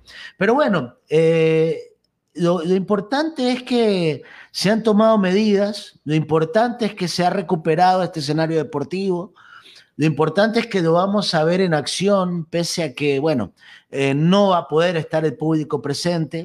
Próximamente esperemos que sí, pero creo que hay que resaltar que al menos nuestro querido Estadio Modelo, hoy Alberto Spencer Herrera, abre las puertas para el deporte, para el atletismo, para el fútbol y para todas las disciplinas que, que ahí se desarrollan, que gracias a esto han salido también importantes valores, no solamente en el fútbol, sino que, sino que en, otra, en otras disciplinas. Así que muy buena noticia que hoy eh, este estadio Hola. se lo recupere y, y estar atento de, las, de las cosas que se den ahí. Ok, vamos, Leo, adelante. Hola. Sí, por acá regáleme dos minutos con el eh, principal del el, el equipo de eh, Guayaquil Sport, eh, equipo que también va a jugar esta temporada los eh, compromisos en condición de local en el estadio modelo Alberto Spencer, también se hace presente un invitado más. Y es un honor, decía en el programa de CR satelital, eh, mi estimado Alfredo, eh, que se haga este reconocimiento a Alberto Spencer, el develamiento de su estatua, ¿no? Bienvenido, CR. Eh, buen día, sí, la verdad que es un honor poder ser parte, primero de este develamiento de la, de la estatua a uno de los futbolistas más icónicos de- del país, alguien que no solamente por los títulos, sino que nos abrió las puertas como ecuatorianos en la parte deportiva, en la parte diplomática, después en, en- en su travesía en Uruguay, y la verdad que eh, en un país hermano que tengan a un ecuatoriano como un referente eh, es, es motivo de orgullo. Y en la segunda parte, pues obviamente eh, ser también eh, partícipe de esta reestructuración de este emblemático estadio que tanto, tantas alegrías y tanto deporte le dio a la ciudad, el poder participar, eh, el poder ser eh, también eh, de alguna u otra manera aportador a las ideas que tiene Fede Guayas, porque es un trabajo en conjunto que estamos haciendo Fede Guayas, Secretaría del Deporte de octubre, Secretaría del Deporte, nosotros. y también de alguna u otra manera estamos tratando, yo como promotor de la Universidad Laica, de ver cómo apoyo también a, a, a esta idea de devolverle deporte a la ciudad que tanta falta le hace. Eso demuestra la unión y, y como siempre dice, la unión hace la fuerza, ¿no? Y se ve una fuerza de cooperación, de voluntad, eh, de intención de rescatar eso que fue parte de, de, de- nuestra, de las vivencias de muchos, ¿no? De- del fútbol guayaquileño, que es este precioso estadio, esta explanada maravillosa, y Alberto Spencer. Bueno, yo también que, que fui deportista de alto rendimiento, representante de, de esta provincia y Fede Guayes, siempre me acuerdo que eh, el eslogan de, de esta federación era Fuerza Guayes. Y es momento de retomar esa fuerza, retomar esa fuerza no solamente en lo deportivo, sino en lo administrativo de, de esta federación. Y cuando se hacen bien las cosas, el producto se va a ver. Hoy, qué bueno que estemos eh, reestructurando todo y estoy seguro de que en los próximos años se verán los verdaderos triunfos de esta provincia en el deporte. Presidente, ¿y cómo está su equipo? Con mucha fuerza también para lo que será el inicio eh, en su categoría. Vamos bien, vamos bien. Eh, recién vinimos en la pretemporada. Hoy ya tenemos una plantilla de 26 jugadores que lo vamos a anunciar en los próximos días. Eh, lo he estado un poco eh, postergando porque no quiero hacer un lanzamiento individual de jugadores, sino es un proyecto más grande de lo que será el Guayaquil Sport 2021, mirando hacia el futuro. Así que lo vamos a hacer en los próximos días. Vas a estar cordialmente invitado para, para verlo. Pero estamos muy emocionados ya por el inicio del torneo. Bueno, presidente, lo voy dejando porque me parece que ya va a iniciar la, la ceremonia, entonces vamos a estar presentes y vamos a estar dándole la cobertura, como siempre, a la gente del Guayaquil Sport. Sí, un saludo a todos y ya me voy a sentar que van a hacer e- e- este acto, así que los esperamos en el transcurso de toda la temporada para que vean el, el trayecto de los búhos. Ahí está entonces el presidente de los Búhos, el señor Alfredo Aguilar, por acá también gente del Barcelona. Eh, ya va a iniciar, me parece. Vemos al presidente eh, Ibáñez de Fede Guayas, la señorita secretaria, la, eh, Andrea Sotomayor, eh, la ministra de la Secretaría del Deporte, el señor Verdugo, eh, y están tomando ya eh, sus puestos para iniciar este evento, esta rueda de prensa, y nosotros nos estamos acomodando también por acá. Les decía, está bien organizado esto, siempre con las medidas de seguridad sanitarias del caso, eh, para eh, comenzar eh, esta rueda de prensa. Muchos medios de comunicación, medios de comunicación digitales, medios de comunicación radiales, eh, la prensa televisiva, la prensa gráfica, que no puede faltar en un evento tan importante como lo decíamos, eh, tan maravilloso que nos llena de orgullo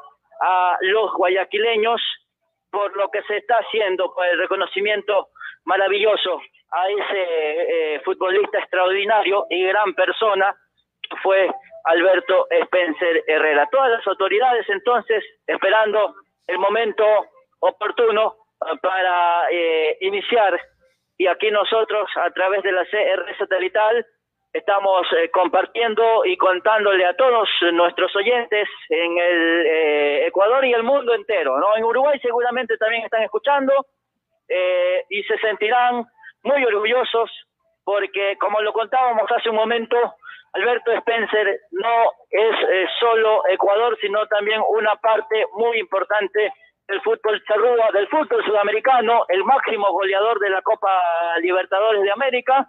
Así que eh, este es un evento eh, con mucha pompa eh, que estamos observando aquí en este momento. Ya solo es cuestión de, de segundos eh, que comience y ya están todas las autoridades eh, en el palco eh, y listas, listas solo esperando que la señorita presentadora de ceremonia comience el evento, que a propósito es una, una señorita muy guapa, muy hermosa, la estamos observando acá y de, estamos esperando su intervención. Eh, así que, mi estimado eh, Albert, eh, compañeros, oyentes de CR Central, vamos a escuchar, no sé, a ver. Queremos arrancar con este evento en homenaje a quien fue el gran futbolista Alberto Spencer Herrera. Quiero empezar este evento saludando a Marcos Spencer. Buenos días, bienvenido a este significativo evento, quien es sobrino de Alberto Spencer Herrera, también a nuestro querido presi Roberto Ibáñez, presidente de la Federación Deportiva del Guayas, también a la economista Andrea Sotomayor, secretaria del Deporte, y por supuesto a todos nuestros amigos de la prensa, gracias por estar aquí haciendo la cobertura de este evento tan significativo para el deporte de la provincia del Guayas. Para dar inicio a este evento, queremos mostrarle un video a cada uno de ustedes para que vean de qué se trata esto. Comencemos. Hoy estoy paso Parece que fue ayer cuando mi padre me traía el grande. Eran otros tiempos, no había trofeo, solo esa hambre de tiempo. Solo se jugaba por la camiseta. La gente alentaba con una sonrisa. Cuando estaba mal el equipo, la tristeza se quebraba como un abrazo. La garganta se rompía cuando llegaba el mamando.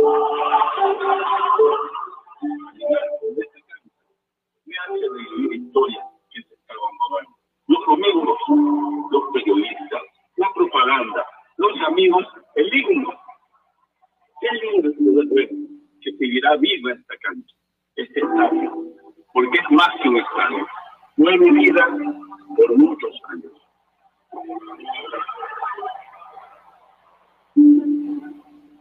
Wow, qué lindo video. Les quiero pedir un fuerte aplauso porque yo creo que el fútbol mueve masas, mueve pasiones y todos los que estamos aquí vibramos con el deporte. A mí me pasa que vibro cuando veo el equipo de mi cocina me emociono tanto y saber que regresa el fútbol al Estadio Modelo Alberto Spencer Herrera realmente es algo súper importante y significativo para la provincia del Guayas. Un dominicano que se respete. Vamos a recibir en este podio con un fuerte aplauso también a nuestro presidente Roberto Ibáñez, quien tiene unas palabras para arrancar con este evento que tiene como finalidad de velar este monumento a Alberto Spencer Herrera. Un fuerte aplauso para nuestro presidente Roberto Ibáñez. Bueno, ahora se viene la intervención del presidente de Fede Guayas, el, eh, señor Roberto Ibáñez. Así que vamos a escuchar su intervención aquí en el eh, previo al develamiento del monumento de Alberto Spencer. Buenos días con todos, gracias por, por estar aquí en este día caluroso de febrero.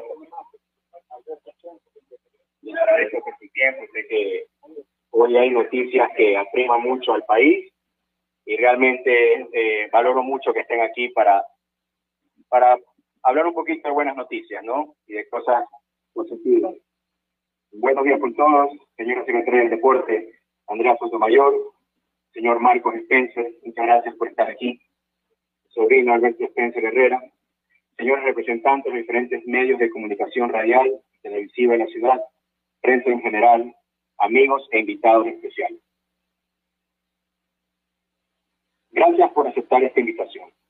Yo tenía dos discursos, uno corto si llovía y uno largo si salía el sol. Pero vamos a ir por el más interesante. Agradezco la oportunidad y la presencia de ustedes para compartir varias reflexiones sobre lo que hoy nos trae aquí. Develar el monumento en homenaje al legendario futbolista Alberto Spencer Herrera. El año 2020 se recordará como uno de los más duros y difíciles en la historia de la humanidad. Un año que nos obligó a enfrentar nuevos desafíos y adaptarnos a diferentes realidades. Pero estas adversidades no lograron parar nuestro ímpetu por hacer de lo imposible lo posible.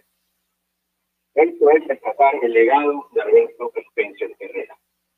Fue el 3 de noviembre del 2006 que nuestra leyenda ecuatoriana perdió en Estados Unidos su partido más importante, la vida misma.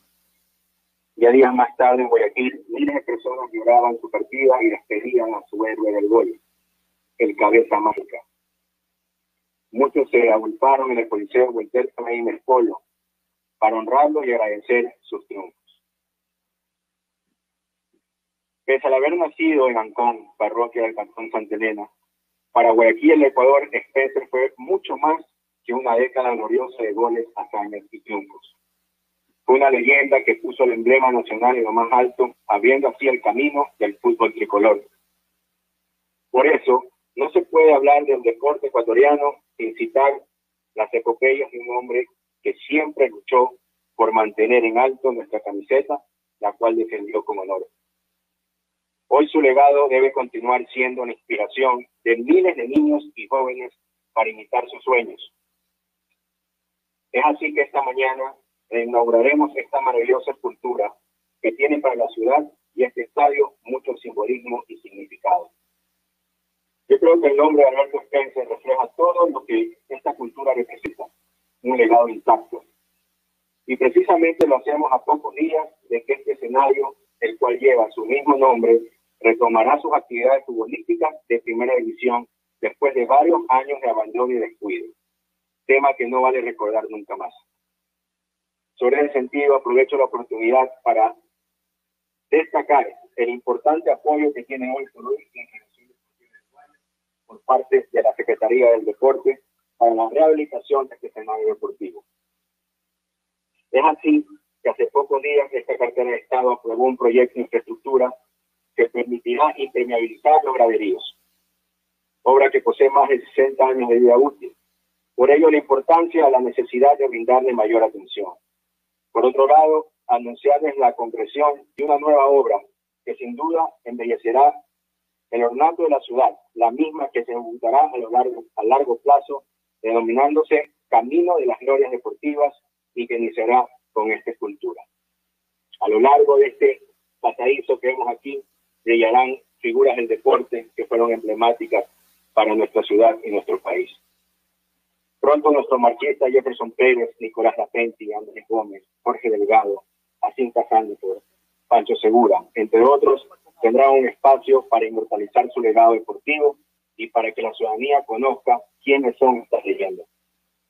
Asimismo, como parte de nuestra corresponsabilidad institucional, hoy entregaremos de forma gratuita y sin costo alguno las cabinas de transmisión de radio y televisión a varios medios de comunicación.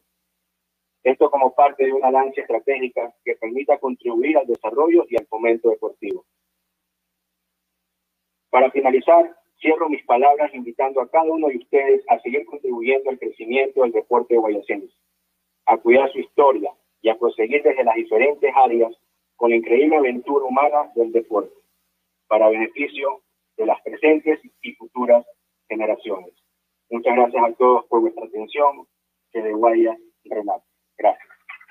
de Guayas renace, las últimas palabras eh, en esta intervención del presidente eh, Roberto Ibáñez, anunciando, entre otras cosas, que esta no va a ser la única eh, el único monumento que veamos en la eh, bella explanada del estadio modelo. Yo soy, como le mencionaba en algún momento, fanática del deporte y en especial del fútbol, porque desde pequeño mi papá me ha llevado a disfrutar el peor partido que he podido y me lo inculcó desde chiquitita. Entonces, saber que estoy aquí hoy en la revelación de este monumento Alberto Spencer Herrera se convierte en un evento y en un asunto también que me causa muchas emociones. Pero llegó el momento tan esperado por todos los que se encuentran aquí. Ahora sí vamos a revelar este monumento. Pero antes tenemos un video para que ustedes sepan cómo fue la elaboración de esto. Veamos. Bueno, ya estamos a pocos eh, minutos, a pocos segundos del develamiento eh, del monumento de don Alberto Spencer Herrera. Por acá presente su sobrino, eh, el señor Marco Spencer, si no me eh, confundo con el nombre, que también va a participar de este acto de develamiento. Estamos viendo en este momento eh, un video muy bonito de las secuencias, de cómo fue avanzando, cómo se fue eh, eh, llevando a cabo esta construcción de este monu- monumento eh, que repetimos en pocos minutos. Lo vamos a ver nosotros eh, y seguramente ya después nuestros oyentes en las redes sociales de la TR satelital, de las programaciones, de las diferentes programaciones, no podrán ver a través precisamente de las cuentas de Twitter, de Facebook, de Instagram, de la radio. Así que vamos a pocos segundos de observar cómo está de bello este monumento. los escenarios de los deportistas, ahora puedo ver fútbol también, estuve por ahí viendo los carriles de salto largo y está realmente muy bonito. También hace un momento tuve la oportunidad de subir a donde van a estar nuestros amigos de la prensa y quiero decirles que van a estar muy bien acomodados, que van a tener una vista privilegiada del estadio porque desde arriba se ve tan bonito todo el escenario, es muy chévere que ustedes puedan hacer esta cobertura y que otra gente de Guayaquil, de nuestra ciudad y de nuestra provincia pueda ver que somos una provincia de deporte, donde se disfruta cada una de las disciplinas deportivas como tiene que ser. Y ahora sí, vamos a invitar a algunas personas a la parte de adelante para que hagan fin la revelación de este monumento. Vamos a pedirle al señor Marco Spencer, sobrino de Alberto Spencer, que por favor nos acompañe en la parte de aquí adelante, Andrea Sotomayor, nuestra secretaria del deporte, y por supuesto al presidente Roberto Ibáñez, quienes van a tener la tarea de develar este monumento. Ubíquense, pónganse cómodos y prepárense. Y a nuestros amigos de la prensa les voy a pedir que vamos a hacer el conteo regresivo juntos para que esto tenga la emoción que se merece. Así que ustedes me indican, por acá ya estamos listos, entonces vamos a la cuenta de cinco, cuatro, tres, dos, uno. Con ustedes, señores y señores, un fuerte aplauso para este majestuoso monumento en honor a que la vida fue Alberto Spencer Herrera. Ganador, un deportista que realmente le dio muchísimas glorias al deporte de nuestro país y sobre todo al fútbol ecuatoriano. Considerado una leyenda, ganador de ocho títulos con el Peñador, tres Copas Libertadores con Peñador, con Peñarol, goleador histórico de este torneo también, 510 goles en toda su carrera deportiva. Y hoy ya lo tenemos, ya lo tenemos aquí con nosotros, este justo homenaje para el gran cabeza mágica Alberto Spencer Herrera. Realmente nos emociona este homenaje muy bonito, muy emotivo y con mucho significado para el deporte de nuestro país. Y ahora, te voy a invitar a ver un video de una persona muy especial en la vida de Alberto Spencer. Así que, por favor, mi querida televisión, con el video. Bueno, Entonces eh, hemos observado el eh, monumento de Alberto Spencer. Escuchemos y vea, por acá estamos observando un video muy bonito. La hija de Alberto Spencer. Y el señor mi papá siempre eh, decía que los homenajes había que una vida. Nosotros cuando nos presentaron la, la, la, la, la, la propuesta, la idea, la iniciativa, que, que mi papá falleció un 6, un 3 de noviembre y, y, y, y la reinauguración con su nombre se da al año siguiente, un 3 de febrero, o sea, hacía poquitos meses que mi papá había fallecido. Eh, lo, lo, la, la noticia la recibimos con mucho, con mucho cariño, con mucho afecto, con mucha alegría, con, con, con mucha con mucha emoción porque en realidad era algo que mi papá había comentado en vida de, de, de su, de su gran orgullo y el gran honor que hubiera significado para él que el estadio llevara su nombre. Y, y nos había contado de, de, lo- de cómo él había vivido esa inauguración y de lo importante que había sido para él participar de la inauguración del estadio modelo, haber hecho un gol allí. Y, y bueno, fue por eso más que nada que accedimos, ¿no? Entendiendo de que, de que bueno, que estaba bueno el homenaje, que era algo que mi papá en vida eh, deseaba, y que más allá de que tenía el nombre de mi papá del estadio, digo, junto a él iba a estar el homenaje a un montón de futbolistas ecuatorianos este, que, que han formado parte, que forman parte de la historia del deporte, ¿no? Eh, así que decirle a los jóvenes que, pues me decía mi papá, que hay que estudiar, que hay que esforzarse todos los días y, y tratar de ser lo, lo mejor posible en cuanto a la persona. Lo demás viene de la mano, ¿verdad? Así que eh, súper agradecido de verdad a Ecuador y a todos los que siempre lo estamos jugando con mucho cariño.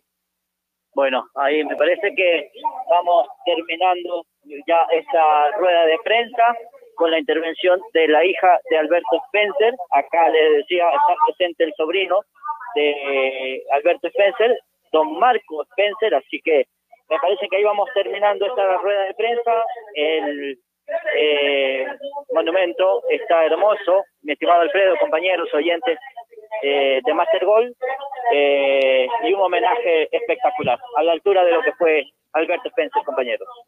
Así es, Leo. Muchas gracias, Leo. ¿ah? Gracias por tu completo informe, Leo Mora. Un abrazo. Vámonos al corte acá en Master Gol. Nos vamos al entretiempo. Momento para la charla técnica. Enseguida regresamos con más de Master Goal. Master Goal. Son las 11 de la mañana, 35 minutos. Están en todas partes. Espacio publicitario inicia ahora. El fútbol regresa y CR satelital está ahí para contártelo. prepara para levantar la pelota. Hombre que busca el cabezazo.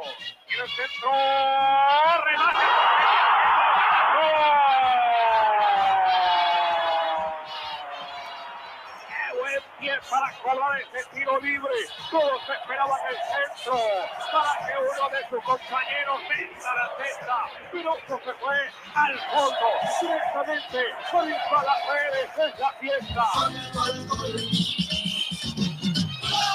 Escúchanos en CRE satelital. Está mucho mejor. La radio que domina.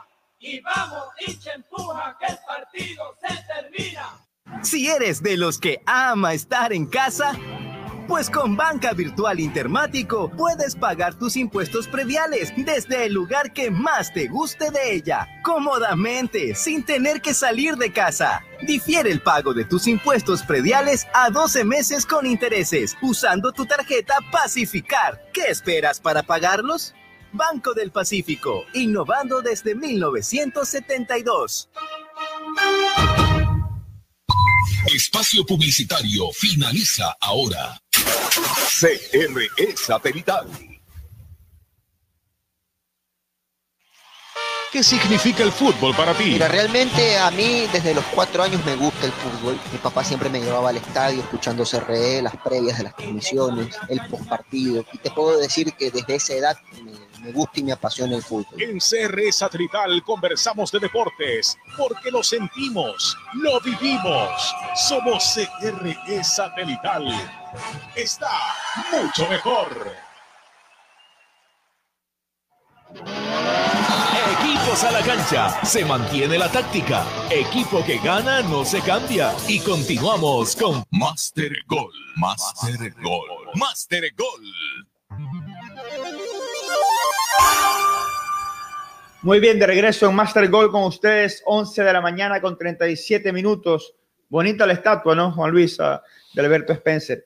Sí, sí, la estábamos justamente viendo a través del portal de Fede Guayas, todo el evento que fue eh, reproducido también por Leo, que estaba en el lugar de- del evento. Eh, sí, lindo, un lindo homenaje eh, a quien ha sido uno de los jugadores ecuatorianos más importantes de la historia del balompié, con nada más ni nada menos que goleador de la Copa Libertadores histórico y dos veces ganó el Mundial de Clubes, que en esa época era la, la Copa Intercontinental. Así Sí, que valioso y, y qué bueno que vuelva el fútbol al estadio modelo, ¿no? Claro. ¿Cómo así dices uno de los? Para ti no es el más, no es el más importante, Spencer, no. No, para Sí. mí es el más importante, Claro, sí. sino que en los últimos años sí se han sumado algunos Claro. y definitivamente creo que es un tema que lo podemos discutir de largo, pero Claro, creo sí, que sí. el número uno, sin lugar a dudas, para mí es Alberto Spencer. No, obvio, no, para mí también, pues sin discusión, el más grande. No es que a mí sí me pasó algo, sí me llamó la atención cuando, cuando falleció Maradona, sí percibí en los futbolistas actuales, sobre todo, que muchos decían uno de los más grandes para ser diplomáticos con Pelé, y por ejemplo, Zidane, Ronaldinho, sí dijeron de una, el más grande de la historia. Entonces, como te escuché ahorita, uno de los, por eso me, me acordé de eso, porque para mí Spencer sí es el más grande, no hay punto de comparación con nadie. O sea, para que alguien llegue a ganar algún día la Copa Intercontinental y competir con los equipos más grandes de- del mundo y ganar los partidos. O sea, lo que hizo Spencer fue simplemente impresionante, pues ganándole al Real Madrid de Di Stéfano, ganándole al Santos de Pelé. O sea, eso, la verdad es que ojalá, Dios quiera, algún día aparezca un futbolista que llegue a tener esa dimensión. Para poder compararse, tendría que ser un futbolista que gane Champions League, que gane Mundial de Clubes.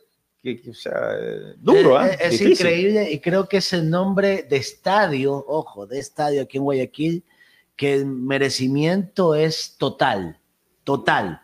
Porque si vamos viendo, bueno, el de Medec tiene el capo y puede ser su fundador y creo que merece su nombre. El Monumental ya sabemos el nombre, Isidro Romero Carbo, el Chucho Benítez, creo que por el lamentable deceso de Chucho le pone el nombre del estadio Chucho Benítez, porque era algo mediático. Pero lo de Alberto Spencer es totalmente merecido, más allá de, cualquier otra situación y, y que hayan pasado grandes deportistas, definitivamente eh, ahí, en ese lugar, se comienza a escribir la gran historia de Spencer y por supuesto del fútbol ecuatoriano. Correcto, en, en buena hora en todo caso, profe de Guayas haciendo un espectacular trabajo. Eh, Felicitaciones para Roberto Ibáñez. Se van a venir cosas grandiosas en el Estadio Modelo Alberto Spencer, tanto partidos de fútbol como competiciones de atletismo más adelante. Y, y enhorabuena, ¿no? Que este importante estadio histórico de Guayaquil vuelva a ser sede de importantes eventos deportivos como siempre tuvo que haber sido, ¿no? Prohibido olvidarse de lo que pasó antes, fue realmente una cosa vergüenza. Enhorabuena, ya quedó en el pasado y ahora sí, ya este estadio está de, re- de regreso y ya, ya de una este fin de semana se juega, pues, Sí, ¿no? Ah, ya de 9, una. de octubre, Qué bueno. justamente lo estábamos Fantástico. diciendo. Claro, 9 de octubre, Mochurruna. Así es. Qué bueno, ¿no? Qué bonito que tan pronto sea, porque yo, yo pensaba que iba a ser como que más adelante, ya de una. En la segunda fecha ya he partido en el estadio Modelo, lo cual es una fabulosa noticia realmente, ¿no? 9 de octubre, Mushurruna. ¿Y el partido a qué hora va a ser el partido? Por la tarde, imagino, pues, ¿no? Sí, a la una. A la una de la tarde. Domingo a la una de la tarde, gracias. Domingo, una de la tarde. Ojalá que el clima, que no haga tanto calor ni sol, ¿no? Linda hora para jugar al fútbol. Bueno, el te lleva a 3000 y algo metros sobre el nivel del mar. El 9 de octubre te hace jugar a la una de la tarde. Claro. Ay, estas cosas de nuestro fútbol. No, sí, pero hay que decirle, Juan Luis, porque antes y la impresión era que la gente nomás alzaba la voz cuando jugabas en Quito al mediodía por la Así altura, es. pero es igual de grave, es igual de grave por las radiaciones UV jugar en Guayaquil o en Manta o en Machala a la una que jugar en Quito a las 12. Es exactamente lo Y no- mismo. y no es el mismo riesgo para la salud del cáncer de piel, por si acaso, ¿ah? porque la gente acá en su momento como que el tema se lo, lo- lo- se lo tomaba de forma muy regionalista, que únicamente el problema era en Quito, Quito, Quito. No, no, no es en Quito. Es el colmo que se juega en Guayaquil a esa hora, en Manta a esa hora, en Machala a esa hora. Y se lo está haciendo ya Juan Luis desde el año pasado, se hizo, se hizo costumbre que Orense y Delfín jueguen esa hora en Machala y en y Manta. ahora, yo, yo pregunto, para la televisión, para la televisión realmente una de la tarde, ¿quién ve un partido a la una de la tarde? Usted, señor Faraba del fútbol, a la una de la tarde. a la una de la tarde uno está almorzando, tal vez ve el partido, pero lo está mirando de reojo. Exacto, de reojo. Día sí. domingo a la una de la tarde, por favor. Entonces, eh, no, no, esas cosas, hay que mejorar el tema de los horarios urgentemente. No Eh, solamente claro. aquí en Guayaquil, Eh, sino atento, que hola. en otros lados. Alfredo. Eh, Juan Diego Cornejo con nosotros. Sí, eh, permítanme este momento, compañeros, nos hemos enlazado con, con Uruguay. Estoy con la hija de Alberto Spencer, Jacqueline Spencer. Ella eh, siguió de cerca lo que fue la transmisión de Facebook Live que hizo la Federación Deportiva del Guayas para lo que fue el homenaje a su padre. Y supongo que usted, bienvenida a toda la, a la CR satelital, Jacqueline, cuéntenos cuál, cuál es su emoción, cuál es su expresión acerca de este homenaje que se le ha hecho con justicia, por supuesto, al mejor futbolista que ha tenido este país, que es Alberto Spencer. Bienvenida. Bueno, muchas gracias, muchas gracias por el contacto, muchas gracias por estar siempre pendientes, muchas gracias por estar, por brindarnos siempre su cariño y apoyo. Eh, hemos seguido, sí, la familia ha seguido este, la transmisión de Fede Guayas, este, de esta reinauguración de la estatua de, papá allí en el Estadio Modelo Alberto Spencer. Y bueno, este, emocionados y muy conmocionados, realmente eh, creemos que se está haciendo una labor eh, con mucho cariño, con, con mucho respeto, con mucha responsabilidad y estamos profundamente agradecidos, ¿no? Este, las autoridades en su momento eh, se comprometieron a, asumir, eh, reacondicionar y dejar el estadio que lleva el nombre de papá este, eh, de acuerdo a, lo que significa un homenaje y, y bueno, estamos, este, estamos muy, muy satisfechos con, con, lo que, con lo que se ha logrado. Claro, ¿creen ustedes que de alguna forma eh, la presión que, que ejercieron ustedes al decir que podría incluso quitarse el nombre, solicitar quitar el nombre del estadio, hizo que las autoridades tomen conciencia de que tenía que haber atención a este escenario deportivo? Eh, yo creo que, que no sé si hubo presión, este, creo que hubo sí un- un- una gran sensibilización para con el tema. Este, nosotros consideramos que, que- atrás de- de- del homenaje, ¿no? Y más allá de que obviamente eh, el nombre de mi papá está allí puesto en el estadio, eh, atrás de él va, va el homenaje y el reconocimiento a un montón de deportistas ecuatorianos, ¿no? Entonces, cuidar, eh, respetar y, y tener eh, los reconocimientos, ¿verdad? En condiciones, este, va de la mano de, de- del respeto y, y- y- y el agradecimiento, ¿verdad? A todos los deportistas que, que han aportado a la historia del país. Claro, voy este momento a pasar hasta la ciudad de Guayaquil. Ahí está Alfredo Pinorgote y, y también Juan Fuensalida. Este, Alfredo, le doy en primera instancia a usted la oportunidad que converse con Jacqueline Spencer. Claro, sí, por supuesto. Gracias, Juan Diego. Hola, Jacqueline. Mucho gusto. La verdad es que me imagino el orgullo que sientes por esta linda estatua en honor a tu padre. Son momentos muy emotivos que se viven. Gracias a Dios, las cosas ya se restablecieron, se volvió a la normalidad porque en efecto fue inaceptable y fue una falta de respeto sin precedentes que el estadio que lleva el nombre de tu padre, que es el futbolista más grande del Ecuador, haya sido reducido a lo que fue en su momento un estadio abandonado. Sinceramente, yo como, como ecuatoriano yo me sentí avergonzado. No me imagino tú, que eres su hija. Así que te felicito y te pido disculpas realmente por esa situación bastante bochornosa. Por lo importante ya, ya quedó eso atrás. Cuéntame, Jacqueline, tú, eh, tú estás así igual, te, te, te gusta mucho el fútbol, si es de cerca el fútbol o no. Eh, bueno, sí, obvio. en casa eh, siempre el fútbol ha estado presente y sigue estando presente. Este, hoy por hoy, con las redes sociales y la globalización, obviamente que se hace, se hace más fácil, ¿verdad? Que uno pueda hacerle un poco un seguimiento, ¿no? Eh, al deporte, a las noticias, ¿no? Así que sí, sí, obvio, en casa este, siempre seguimos con esa tradición, ¿verdad? Futbolera. Qué Esa bueno. no se, eso no se pierde. Claro, pero tú te sientes más, te sientes más uruguaya o ecuatoriana? Eh, bueno, yo nací en Uruguay, ¿no? Y vivo en Uruguay. Claro. Este, así que es in- inevitable este, que, que no, no me sienta uruguaya, eso es inevitable. Eh, obviamente, este, ilegalmente también tengo la nacionalidad ecuatoriana, este, y, sin duda eh, mi padre desde, desde pequeño siempre nos transmitió su, su amor por su país. Nosotros llevamos con mucho orgullo el hecho de que mi papá haya sido fiel a su país, a pesar de, de haber, de haber tenido oportunidades, ¿verdad? De nacionalizarse uruguayo, de haber quizás eh, obtenido otros logros, de haber trascendido quizás de otra manera, ¿verdad? A Europa.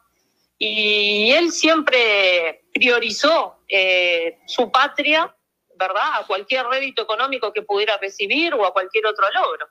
Así que nosotros, para nosotros Ecuador es, parte de nuestra vida, es parte de nuestra sangre. O sea, lo, lo uruguayo es porque nacimos en, en el territorio de Uruguay, pero después por nuestra sangre este, corre sangre, sangre ecuatoriana, ¿verdad? Así que los, siempre, siempre, siempre agradecidos y, y, y- y cada vez que vamos a Ecuador, sin duda, de que, que lo vivimos como, como nuestra casa. Claro, qué bueno, Jacqueline. Es verdad lo que mencionas, ¿ah? porque tu padre llegó a jugar un partido amistoso con Uruguay, hizo gol incluso en, en- Wembley, y después resulta que, claro, tu padre él quería jugar el Mundial con Ecuador, no con Uruguay. Hubiera podido jugarlo con Uruguay, pero tan grande era su amor por el país que, mira tú, eso sí, acá lo recordamos siempre, eso lo, lo tenemos muy presente. Ahora preguntarte, Juan Luis fue en salida, y después vamos a Quito con Fernando Estrada. Eh, Jacqueline, ¿cómo le va? Eh, gusto escucharla. Eh, siempre leemos cuando usted escribe en las redes sociales, siempre estamos escribiendo referente a su padre. Y yo tengo una, una pregunta más, digamos, del ámbito personal, del ámbito familiar, porque normalmente eh, ya, ya pasó mucho tiempo tras la partida de, de Alberto Spencer, ¿no? Y, seguramente eh, van pasando los años y se van encontrando cosas en la casa del papá, eh, fotos, camisetas, cosas que tal vez el hincha del fútbol no las conoce. ¿Ustedes han pensado en algún momento, eh, por la magnitud de lo que representa el nombre Alberto Spencer, tanto para el fútbol ecuatoriano como también para los hinchas del Peñarol, hacer un pequeño museo o, algún lugar eh, eh, donde los hinchas puedan ir a ver la camiseta que utilizó Alberto Spencer tal vez en un mundial, en un mundial de fútbol, de clubes, o alguna medalla que le hayan entregado, o los zapatos de fútbol, cosas por, por el estilo. ¿Tienen algún rinconcito y han pensado compartirlo con la gente? Jacqueline, buenas tardes. Bueno, buenas tardes, un gusto, el gusto es mío. Eh, bueno, eh, eh, en realidad mi padre en vida siempre fue muy generoso con sus cosas, debo confesar. Este, cualquier persona que se le arrimara a mi papá y le pidiera un autógrafo, una foto, lo que fuera, mi padre repartía las cosas que él tenía, este, eh, sin, sin, sin pensar en, en quizás el, valor futuro que eso podría tener, ¿verdad? Entonces, eh, sí tenemos cosas de, de mi papá eh, que descubrimos después de fallecido él, porque realmente mi padre no, no, en vida no, no nos hizo sentir que él era una persona, por decirle famosa, porque utilizo esa palabra porque yo en una ocasión, eh, caminando con él por la calle, eh, una señora lo abrazó y se puso a llorar y yo como que lo veía como algo extraño, ¿no? Porque este, era una persona, una señora desconocida, ¿verdad? Y le pregunté a mi padre qué significaba, qué, qué, qué era para él ser famoso, y mi padre me dijo que en realidad la fama era pura cuento y que él no era famoso, que él lo único que había hecho en la vida era hacer goles gracias a sus compañeros. Entonces, mi padre no era aprensivo con, con, con, las cosas que él tenía.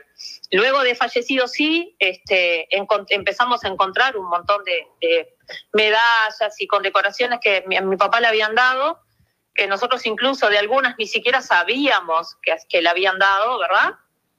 Y, y, y- y en el año 2008 hicimos una exposición de sus trofeos aquí en Uruguay. Este, y luego sí, los trofeos de mi padre están, eh, quedaron en un depósito. No, ninguno de nosotros tiene en su casa. Yo en mi casa no luzco nada de mi papá, ni mis hermanos, ni nada. Este, porque claro, sería algo medio complejo, este, ¿cómo haces para dividir o repartir? Por ejemplo, tenemos dos camisetas de Peñarol y somos tres hermanos. ¿Cómo hacemos?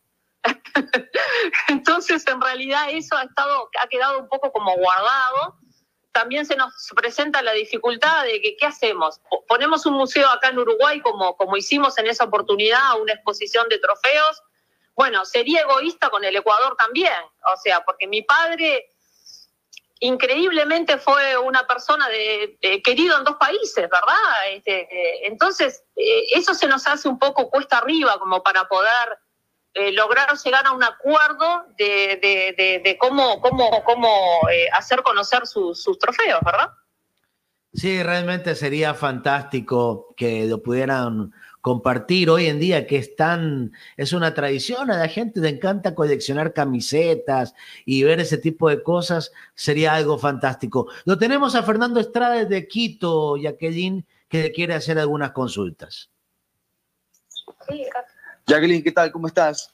Fernando Estrada te saluda. Muchas gracias por estos minutos que nos regalas. La verdad, a mí me emociona mucho escucharte hablar de, de esa sencillez que siempre fue característica en tu padre. Un tipo que la, fama nunca se le, se le subió a la cabeza, de que, como tú lo dices, no se consideraba un tipo famoso. Básicamente, se consideraba un buen futbolista y que se hizo un buen futbolista gracias a- también a la colaboración de sus compañeros. Un tipo siempre agradecido con lo que le dio la vida, con lo que le dio el fútbol y que la verdad yo, yo tengo un, re- un recuerdo enorme.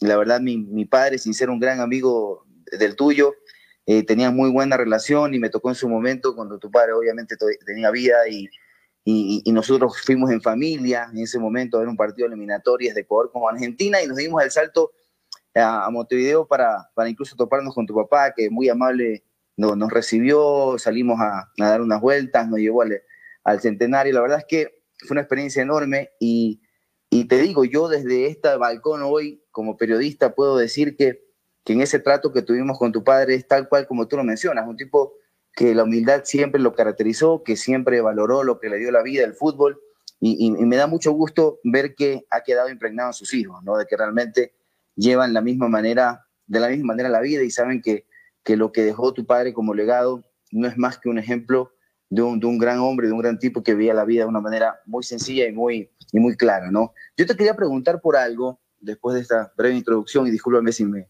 si me extendí un poco, pero eh, quería preguntarte, porque ah, tú eres uruguaya, lo has dejado bastante claro, y yo tenía conocimiento de aquello, pero eh, sin duda alguna sientes un cariño muy especial, igual que toda tu familia, por Ecuador, por lo que represent- representó tu padre para este, para este país. Y seguramente en este arranque eliminatorio tiene que haberte emocionado un poco cómo arrancó Ecuador después de todos los problemas que giraban alrededor de la selección. Seguramente les, les, dio mucha felicidad que Ecuador haya arrancado bien. ¿Cómo ves a la selección? Bueno, este, primero, antes que nada, eh, me hiciste poco menos que lagrimear, porque, porque en realidad uno piensa que uno como hijo siempre habla bien de sus padres, obviamente, ¿no? Este, pero bueno, cuando uno escucha, este, como nosotros eh, hemos escuchado, eh, tantas anécdotas que nos cuentan las personas que vivieron con mi papá, que lo lograron conocer, que, pudieron palpar eh, directamente su, su, su humildad, ¿verdad? Este, no hace más que, que confirmarnos, digo, eh, que, que lo que nosotros decimos de él realmente lo vivenciamos como hijos, pero otras personas tuvieron también la oportunidad de vivenciarlo, ¿verdad? Y, que más allá de, los triunfos y los logros y los récords y los goles, eh, mi padre siempre se mostró como una persona este, bondadosa, generosa y humilde. Y, nosotros como hijos tratamos de honrar dentro de lo posible lo más, lo más fiel a eso, este, esos valores que él nos inculcó. Eh, y por otro lado, eh, sí, seguimos siempre a la selección del Ecuador, estuvimos al tanto de los inconvenientes que hubieron y, y, como es, y bueno, sí, sí, estuve también a la selección juvenil, ¿no? Eh, han tenido, han tenido este, varios, varios deportistas que han logrado el trofeo Alberto Spencer. Este, Campana, eh, ahora Fidel también, Fidel Martínez de Barcelona. Siempre estamos, estamos al pendiente, ¿verdad? Y son, son triunfos, digo, los triunfos del Ecuador son triunfos nuestros también, digo, porque este, mi padre desde, desde, desde pequeños no, no, nos, nos hizo vivir en paralelo, ¿no? O sea, vivimos en Uruguay, pero se vive en paralelo la historia y lo que pasa en Ecuador. Así que eh, sí, sí nos alegramos y sí nos satisface eh, todo triunfo de la selección del Ecuador, obviamente, lo vivimos con mucho orgullo. Qué pena, Jacqueline, nos quedamos, la verdad, sin tiempo. Hay muchas inquietudes que teníamos para usted, para conocer algo más de Alberto Spencer, pero será para otra oportunidad. Yo le quedo muy agradecido a nombre de todo el país, de la CR satelital y, y felicitarle realmente por esta situación que pasó hoy en el estadio Alberto Spencer. Gracias, Jacqueline. Bueno, gracias a ustedes, por favor, muchas gracias. Bueno, ahí escuchamos entonces a la hija de Alberto Spencer, Jacqueline Spencer, eh, luego de que hace pocos minutos en el estadio eh, Alberto Spencer se, se desveló precisamente su, su estatua y se inauguró, se reinauguró prácticamente el tema del, del estadio que ha sido remodelado. Alfredo. Correcto, sí, muchas gracias Juan Diego por su oportuna entrevista. Muy bien ahí, un lujo, realmente un privilegio tener aquí en exclusiva a la hija de Alberto Spencer en los micrófonos de CR Satelital para todo el mundo. Así que este Farah acá, tres minutos más pide Farah. Oiga. Ah, bueno, de a tres como le gusta a Farah.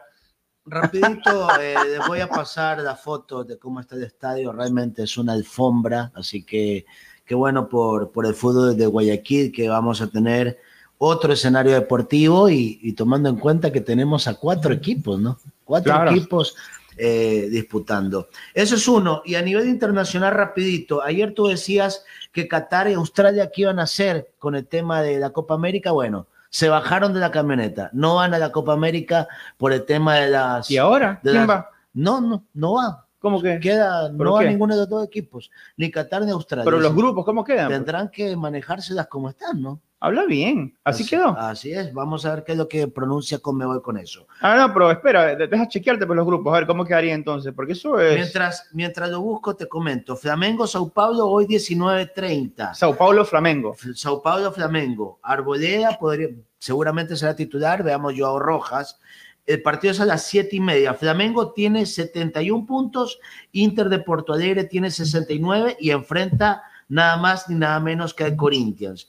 Y hoy por la Europa League, ojalá que sea considerado Estupiñán, juega el Villarreal frente al Salzburgo, 12 y 55. Europa League sí juega- suele jugar Estupiñán Europa League, así que seguramente será titular. Mira tú que ya de una, acá en Wikipedia rapidito ya modificaron. El grupo A queda entonces Argentina, Bolivia, Uruguay, Chile, Paraguay, sin Australia. Y el grupo B queda Colombia, Brasil, Venezuela, Ecuador, Perú, sin Qatar. Así que Excelente. muy bien, tenemos dos grupos. Ahora el detalle bastante curioso es que son grupos de cinco, clasificarán cuatro, o sea, habrá un eliminado, habrá un patito feo. Qué vergüenza será ser el último de cada grupo. O sea, es un formato bastante generoso que tenemos de Copa América. Pero de cinco entran cuatro directamente a cuartos de final. Así que ojo con ese dato. Habría el que, que quede ver- último será un bochorno. Habría que ver si cambian las reglas del juego o el formato. No, pues no, no, no, ya está, no, pues está. tal como te estoy diciendo. De cinco entran cuatro. Así que, ¿cómo van a cambiar? Pues no cambian. Pues ahí el, el detalle antes, de seis entraban cuatro. Ahí Ahora me- de cinco entran cuatro. Es decir, Abraham- mi pronóstico en el grupo A es que el patito feo va a ser Bolivia, que entran Argentina, Uruguay, Chile, Paraguay. Y en el grupo B, mi pronóstico es que entran Brasil, Ecuador, Colombia. Y tengo mi duda a ver si el patito feo es Venezuela o Perú. No sabría decirte. Sí, sí. Interesante. Correcto, ya ahora sí llegó Blanca Chiquito acá con ustedes con el informativo de CR Satelital, así que vamos a despedirnos. Sigan con la programación de la radio, con el informativo. Brevemente la despedida entonces, Juan Diego y Fernando. Sí, bueno, de mi parte decirles que Cuco y Nazareno por lesión descartados para el partido de mañana con Guayaquil City. Con eso me despido, que tengan un buen resto de jueves. Muy amable Juan Diego. Fernando. Abrazo grande para todos, gran programa. Felicitaciones a todos y bueno, un, un abrazo, que estén bien. Gracias. Mañana seguimos. Ya se viene entonces el informativo. Un abrazo para todos. Chao. Termina Master Gol. Mañana más análisis y más fútbol. En serio. Master Gol por CRE Satelital.